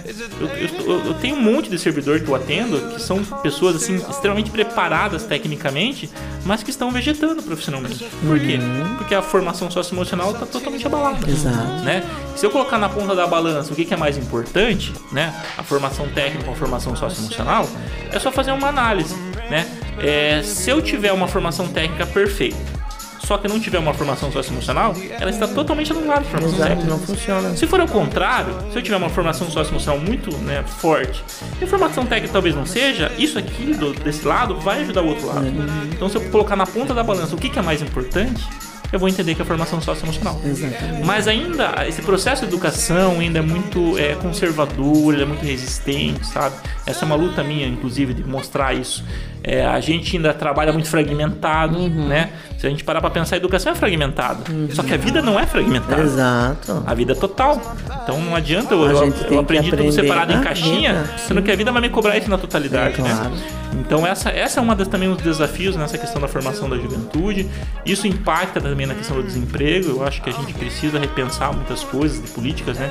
Eu apresentei algumas questões aí na Câmara na questão da- do programa de aprendizagem social, inclusive aqueles jovens em situação de vulnerabilidade que precisa de uma atenção, né? Porque vou voltar a falar lá no começo, né? Se não for a educação, nós não permitiremos que esse processo de desigualdade né, seja diminuído. É. não existe outra forma. E assim, isso engloba tantas questões. né? Sim, E a, a gente ficaria falando até a noite aqui. Não, aqui um- pra é um falar só, tema- só desse tema, a gente ficaria até a noite É aqui um falando mesmo. dá assim. várias entrevistas. É verdade, a gente já, já fez umas três aqui até agora. Então essa pauta juventude merece a atenção dos governantes. É. A gente está passando por esse processo eleitoral. Eu acho que tem que se cobrar isso, sabe? Mais ações efetivas, né? Eu vou voltar no setembro amarelo. Não adianta que colocar uma fitinha amarela, colocar uma faixa lá e tá tudo bem. Não tá. A gente precisa da ação efetiva, precisa da formação, precisa de programas, né? Tem um programa que eu propus que é o Juventude Feliz para esse atendimento, né? Ah, da- dessa parceria de assistência social, saúde e as instituições de ensino, porque as instituições de ensino estão pedindo socorro também. Sim. Né? Porque os professores não estão preparados para trabalhar com essa grande demanda de problemas, né? A socioemocionais. humanidade pede socorro A humanidade em todos os socorro. sentidos, né? Então tem um programa bem interessante que chama Juventude Feliz, que eu tenho muito orgulho desse programa porque eu, eu vejo que seria um grande avanço para a cidade, né? E nessa parte da juventude aí para gente tentar, né, tentar melhorar esses indicadores aí que são graves.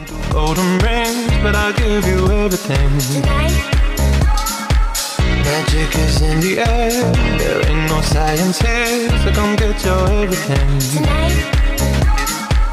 I've made no promises. I can't do golden rings, but I'll give you everything. Magic is in the air. There ain't no science here, so come get your everything. Tonight. Traveling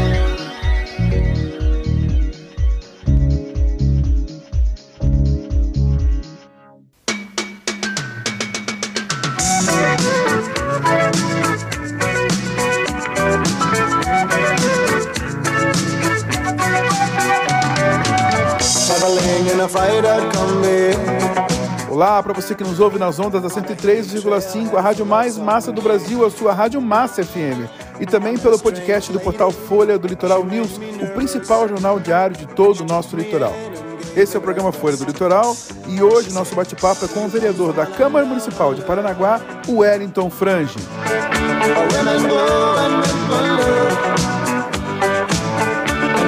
Can't pouquinho. Wellington, eu queria que você falasse um pouquinho também sobre a sua relação no voluntariado do Santuário do Rocio, né? E como é a questão da, da religios- religiosidade que auxilia como educador. Ontem, inclusive, eu tava preparando lá a liturgia da festa, né? A gente já tá, já, Ah, já é, já estamos organizando. Eu sou, é, sou voluntário lá, como você falou, no, no santuário. Aham. Gosto muito, inclusive. Teremos É, festa? teremos festa. Ai, que confirmado. bom. a gente tava preparando toda a liturgia. de Saudades. to- é, a gente tá preparando toda a liturgia das novenas, né? Essa minha relação com o santuário é muito forte, assim. Eu tenho muito essa. re- É, ela é legal a gente falar sobre essa palavra religiosidade, né? E Uhum, não o fanatismo. trava-língua. É, religiosidade, não fanatismo, gente. Uhum. E esse processo é muito importante na minha vida também, assim, sabe? A ver com felicidade, a ver Uhum. com a minha espiritualidade. Ah, é um lugar que eu me sinto muito, assim, sabe, em paz, né? E, e eu acho que a gente também precisa dar a nossa contrapartida social, né? É, Deus nos dá muitas bênçãos, né? E se a gente parar para pensar no que, que a gente retribui, né? A gente está em dívida com a sociedade. Eu acho É que a gente tem essa, Uhum. essa Compromisso, é, o né? compromisso com a sociedade, com esse voluntariado, né? E o, o, o santuário tem essa perspectiva também forte no, no âmbito social, né? Na, na- na questão da caridade. E as pessoas, a gente vai voltar a falar também na questão aí das pessoas tão, tão, tão sofridas, carentes, né? necessitando também, eu acho que desse encontro mais interior.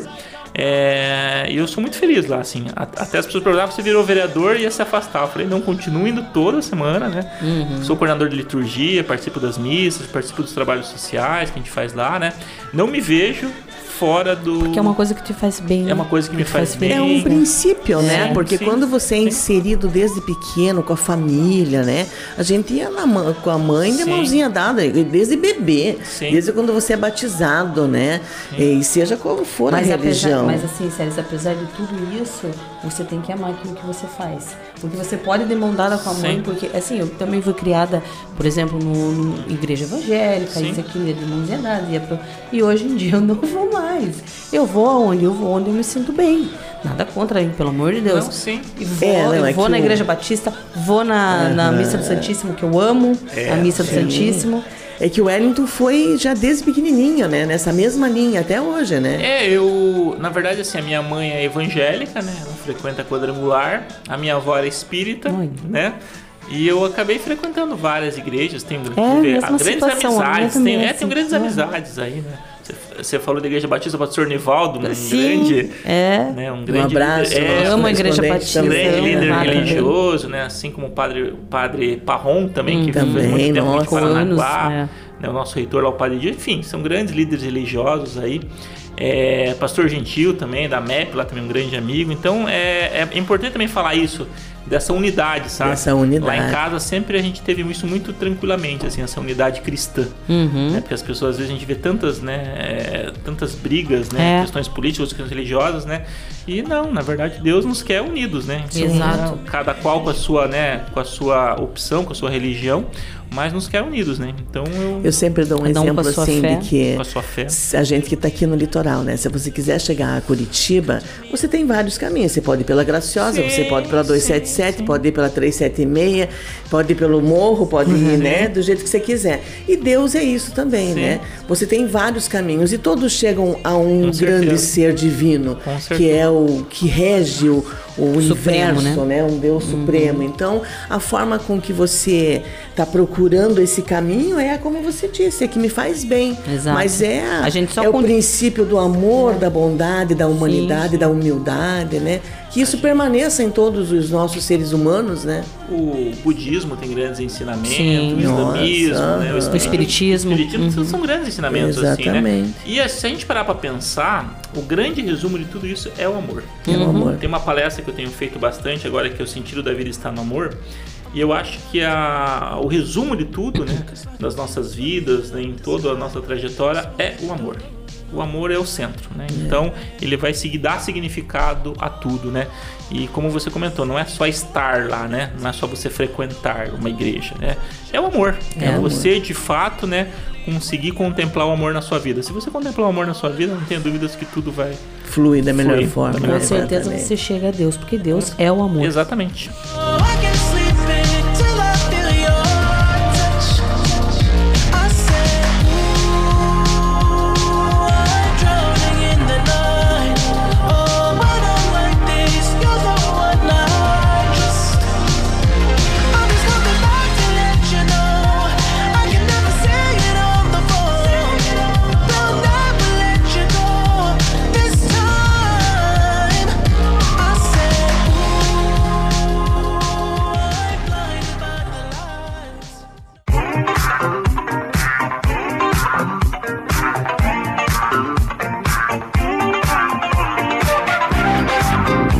Mais uma vez, muito bom dia para você que nos ouve nas ondas da 103,5, a rádio mais massa do Brasil, a sua Rádio Massa FM. E também no podcast do portal Folha do Litoral News, o principal jornal diário de todo o nosso litoral. Esse é o programa Folha do Litoral. Hoje estamos entrevistando o vereador da Câmara Municipal de Paranaguá, o Wellington Frange.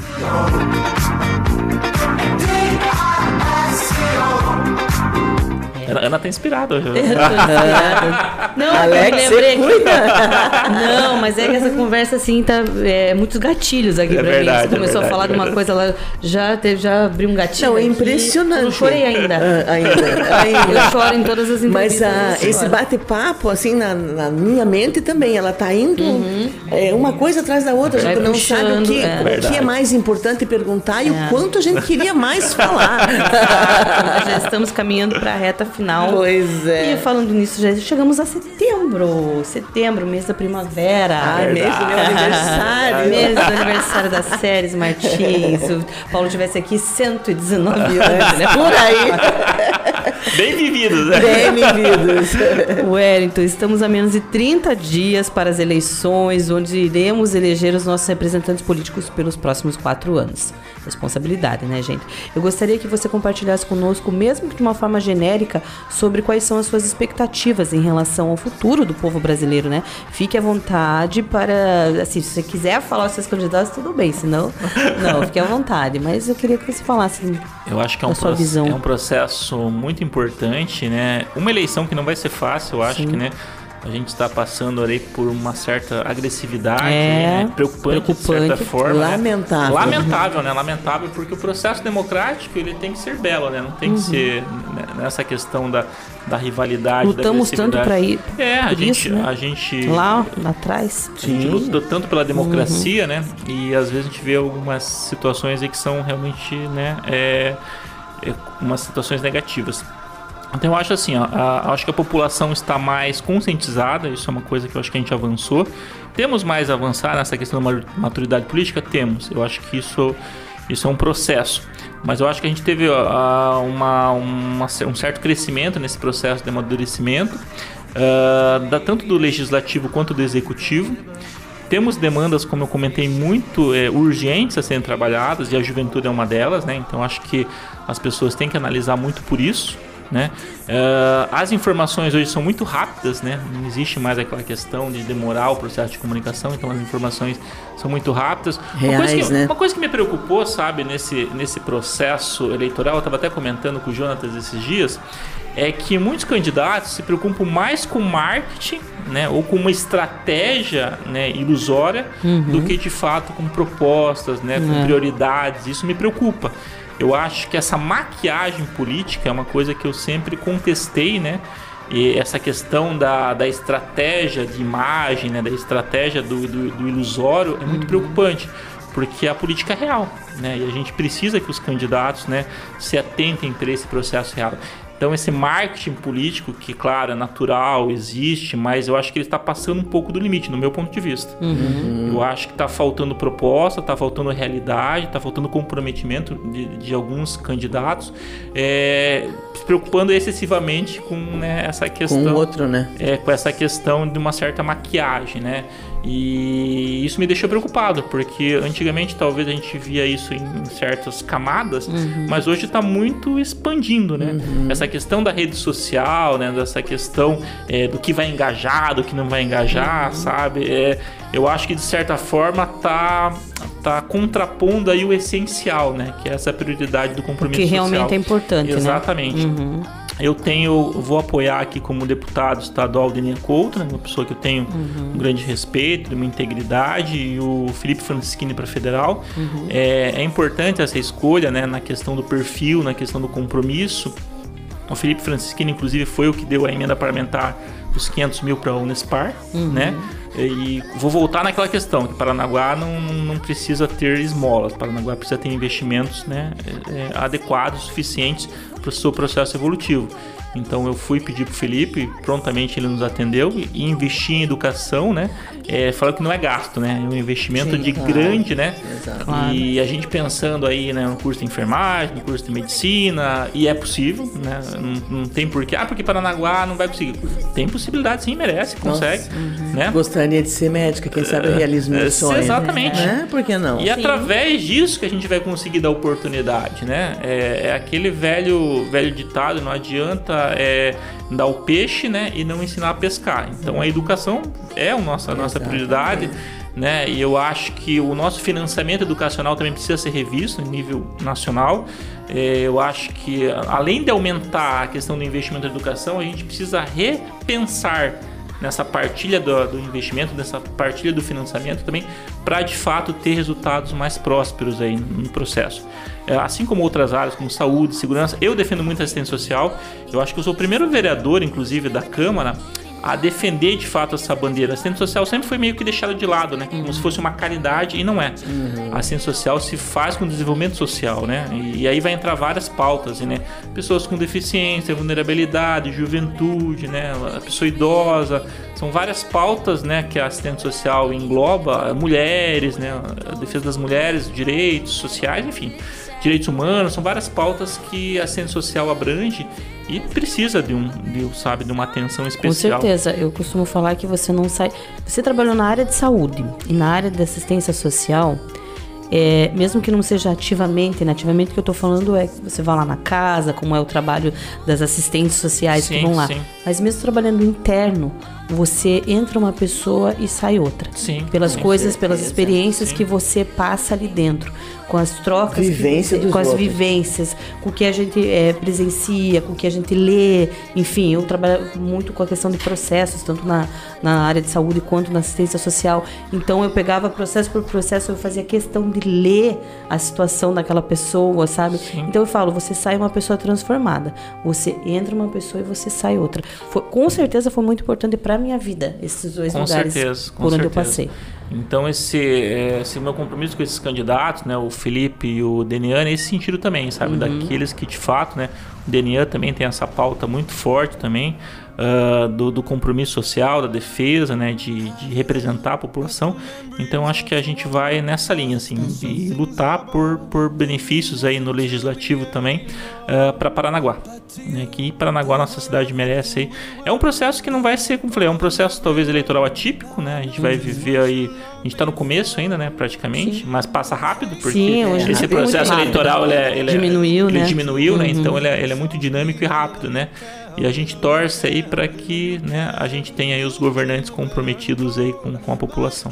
E falar em torcer, agora eu vou te fazer a pergunta mais importante aqui do nosso programa. Do Diga, ano. diga. Do ano, do século. Do- é mais importante do Você que acredita o que a gente traz o Hexa? Logo após as eleições temos a Copa, né? Então vamos correr atrás desse Hexa? Olha, é- é até- a gente até às vezes esquece um pouco da Copa, né? E de repente vem novamente, né? Tudo. é, é, a questão da pandemia trouxe essa questão é, De do- distanciamento. distanciamento, de né? Poder de- ir. dos, do- da- dos eventos que infelizmente tiveram que ser desmarcados, né? Por conta de tudo isso que nós vivemos. Mas assim, eu tô confiando pelo Hexa. Eu acho que a seleção precisa amadurecer um pouco também, né? Eu acho que o futebol, de certa forma, perdeu um pouco do encanto, né? Esse, esse lado comercial do futebol, de certa É. forma, apagou um pouco. Você gosta de futebol, Ellen? Eu adoro futebol. É? Eu não sei jogar. quem você É péssimo. Eu sou São Paulino. Oh, e, e Rio Branquense. E Rio Branquense. Mas assim, eu acho que a gente perdeu um pouco daquele encanto do futebol. Eu acho que não, os jogos às vezes estão meio chatinhos de assistir, Uhum. sabe? Aquela coisa meio estratégia demais, né? E É que a defensiva gente é da outra, demais. de outra época. Sim, Eu sim. me pego brigando lá com os estagiários lá do setor que eu, que eu tô trabalhando hoje em dia. Aí eles falam, ah, porque o Neymar? Eu falei, que Neymar? Bom, era, era Romário. Romário, Ah, Bebeto. o Romário Zico, jogar? Pelé. Ronald- Pelé. Ronaldinho Gaúcho, Ronaldinho Fenômeno. Seleção de, de 98 não ganhou, mas jogou muito bem. A seleção de 94 voava, pare. Eu acho que o Brasil tem todo o potencial para ser campeão. tem. Todo o potencial, de verdade mesmo. Mas a gente precisa ajustar algumas questões. Eu fico me, eu, assim, eu tô torcendo pro Brasil, lógico. Quero que o Brasil traga o Hexa pro nosso Sim. país. Mas eu tô meio com medo. Sim. Porque essa, essa Copa. Sabe por que que eu tô com medo? Vocês vão rir agora. Porque essa Copa vai começar em novembro. Vai terminar 20 de dezembro, ou seja, Certo. se o Brasil for pra final e ganhar, esqueça, o brasileiro só vai começar a vida depois do carnaval. É verdade. Aí é verdade, porque daí vai verdade. emendar tudo, ó. É fe- Festa da Copa, Natal, Ano É, Novo, verdade. depois Carnaval e aí começa a vida. É atípico, né? É atípico. É. Esse É. calendário é atípico, né? É Então vai atípico. ser uma experiência nova para todos Vai nós. ser com muito louco. Mas vamos torcer pro Brasil, hein? Vamos torcer Isso pro Brasil. aí, vamos torcer. E que os nossos jogadores, né, se é, Nos tragam um orgulho, É, né? se Pô, a gente proponham, tá né, a aqui, fazer é, o melhor. Porque a paixão do brasileiro é o futebol, né? E o brasileiro tem, né, esse amor, né, É. esse- é, a pátria, né, tem essa, esse sentimento muito forte, né? Exato. Então, eu acho que isso tem que prevalecer, né? Porque nós vamos voltar lá naquela questão da, da parte técnica e da parte socioemocional. isso, isso impacta bastante. Isso, com certeza. É isso aí.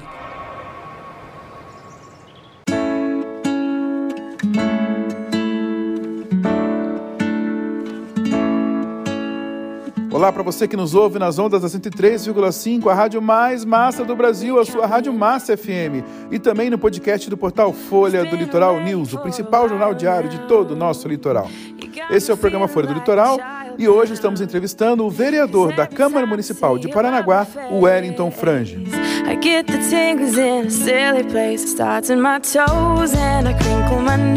É, Wellington, quero mais uma vez agradecer pela sua participação aqui no programa Folha do Litoral. Obrigado por ter aceitado o nosso convite, pela simpatia e nos conceder essa entrevista. Você está aqui com a gente todos os domingos como correspondente Verdade, verdade. e hoje como nosso entrevistado.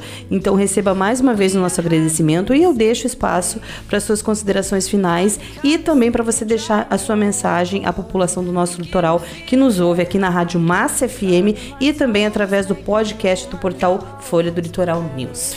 Ana Séries, quero agradecer pela companhia de vocês aqui, por esse bate-papo que foi extremamente, né, é, fraterno, foi, ele produziu, né, muitos Foi. assuntos importantes Pena que você aqui. tem pouco tempo, É senão verdade. Não, e aqui antes falando. de acabar, eu ainda quero mandar um abraço para os professores, para dona Nadir, Sim, minha querida, sim, amada, sim, né? Para tantas pessoas aqui que estão nos ouvindo. A gente falou em advogados, assistência social, em colegas, em funcionários. E aí eu fiquei lembrando da Roseula, e lembrei da Maria Roseula, Helena e da Ivone Marques que fez aniversário. Foi assim uma entrevista que trouxe a Nostalgia. gente. Nossa, muito Mexeu bom. Então um abraço para todo mundo. Encontrei a Maria Helena esse Jonatas também aqui. Jonatas, eu encontrei a Maria Helena na fila do supermercado do Condor Ah. ali. E a gente se abraçou, né? Foi, eu, acho que esse é o sentido da vida, né? É o sentido da vida. A gente agregar sentimentos, eu acho que a, a memória, né? Trazer essa memória fraterna de, de cada etapa, de cada ciclo que a gente vive. Eu acho que eu sou isso. Eu acho que eu, eu, eu, eu, tenho essa identidade muito forte com felicidade, né? Com essa questão da fraternidade. O meu trabalho na Câmara também é nesse sentido, né? De lutar, principalmente pelas pessoas que mais precisam, né? principalmente a área de vulnerabilidade. Tenho feito minhas palestras aí também. Esse, esse mês de setembro já tem três agendadas, inclusive. Eu acho que eu nunca fiz tanta palestra como esse ano. E eu fiquei bem feliz das pessoas ah, estarem né, me convidando para falar de temas né, como felicidade, como amor, né? Que são temas diferenciados. Eu falo isso porque se vocês pararem para pensar quem que fala de amor e quem que fala de felicidade em palestra, né, Só o quem Wellington- é diferenciado. é o Wellington Frante. porque eu acredito nesses temas, vivo esses temas e me sinto feliz em compartilhar ah, essas experiências com as pessoas e mudar a vida das pessoas. E eu, como professor, né, como palestrante, como vereador, tudo está focado em transformar vidas. E tem um professor meu do curso de espiritualidade que ele sempre falava assim: se você transformou uma vida que, fo- que seja durante toda a sua existência, já valeu a pena. É Você isso já aí. deu significado à sua existência. E eu quero deixar essa mensagem aqui, né, nesse clima tão gostoso que a gente construiu aí nessa entrevista. E é isso aí. Essa foi a entrevista de hoje do programa Folha do Litoral com o vereador da Câmara Municipal de Paranaguá, Wellington Frange. Eu gostaria de agradecer mais uma vez a sua participação, a sua entrevista. Muitíssimo obrigada, meu querido, meu amigo, minha admiração, meu carinho por você. Um beijo grande. Gratidão recíproca. Obrigada, Wellington. E vamos agora para o nosso momento de oração? Vamos, vamos agradecer a Deus por tudo que Ele tem feito por nós, para a gente iniciar uma semana abençoada na presença dEle. E para orar pela gente, vamos receber o pastor Claudemiro de Pina, da Igreja de Nosso Senhor Jesus Cristo, da cidade de Paranaguá. Bom dia, pastor Claudemiro, seja mais uma vez bem-vindo ao nosso programa. Bom dia, ouvintes do programa Folha do Litoral na Massa FM. Quero cumprimentar a você, séries Paulo Henrique e Ana. Quero, neste momento, orar ao Senhor para abençoar o nosso domingo e também a nossa semana. Ore comigo agora neste momento. Senhor, queremos te louvar, te exaltar e bendizer o seu soberano nome, porque tu és Deus e sobre toda essa terra tu és o governador. Queremos, Senhor, te agradecer pelos dias que já se passaram. E agora, Senhor, quando se inicia essa semana, nós queremos também pedir a sua bênção para que o Senhor possa nos abençoar de uma forma tal que esse dia seja um maravilhoso domingo e que no continuar dessa semana nós tenhamos uma semana cuidada e abençoada pelo Senhor. Abençoe, Senhor, todas as pessoas, todas as famílias, todos aqueles que estão ouvindo esta oração, que a tua bênção venha trazer paz, alegria, felicidades, possa nos encher da sua graça e, sobretudo, Senhor, prosperidade, porque tudo que nós alimentamos, tudo que nós vivenciamos nesse tempo, nós dependemos de Ti. E que essa bênção seja constante e plena sobre a vida de todos aqueles que estão neste momento fazendo esta oração conosco. Que assim seja. Amém e graças a Deus. Muito obrigada, pastor Claudemiro, por essa valiosa oração e eu também aproveito para desejar a todos os nossos ouvintes uma semana de muitas bênçãos na vida de cada um de vocês. E esse foi o programa Folha do Litoral desse domingo.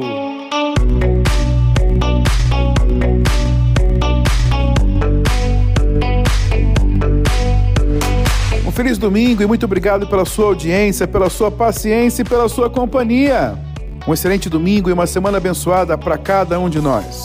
Lembrando que, se Deus quiser, nós estaremos juntos novamente no próximo domingo, a partir das 10 horas da manhã, aqui na Massa FM em 103,5 e no podcast do portal Folha do Litoral News, o principal jornal diário de todo o nosso litoral, que você acessa em www.folhadolitoral.com.br. Tchau, Ana! Tchau, Paulo Henrique. Tchau, Séries Martins. Bom ter você de volta aqui na bancada com a gente. Tava fazendo muita falta. Seja bem-vinda. Um beijo a todos os ouvintes que ficaram ligadinhos no programa até o finalzinho. Um beijo no coração de vocês até domingo que vem, se Deus quiser. Beijo! Séries Martins, tchau! É isso aí, pessoal. Eu também tava com saudade de estar aqui junto com a minha equipe maravilhosa e juntinho com você que esteve ligadinho conosco no programa Folha do Litoral. Mais uma vez, muito obrigada pelo carinho da sua audiência. Que Deus abençoe cada um de vocês. Uma semana abençoada. Tchau, Paulo Henrique. Tchau, Ana. Um beijo grande no coração. Até domingo que vem. Feliz domingo, pessoal! A minha rádio é massa. Tchau, pessoal. Tchau!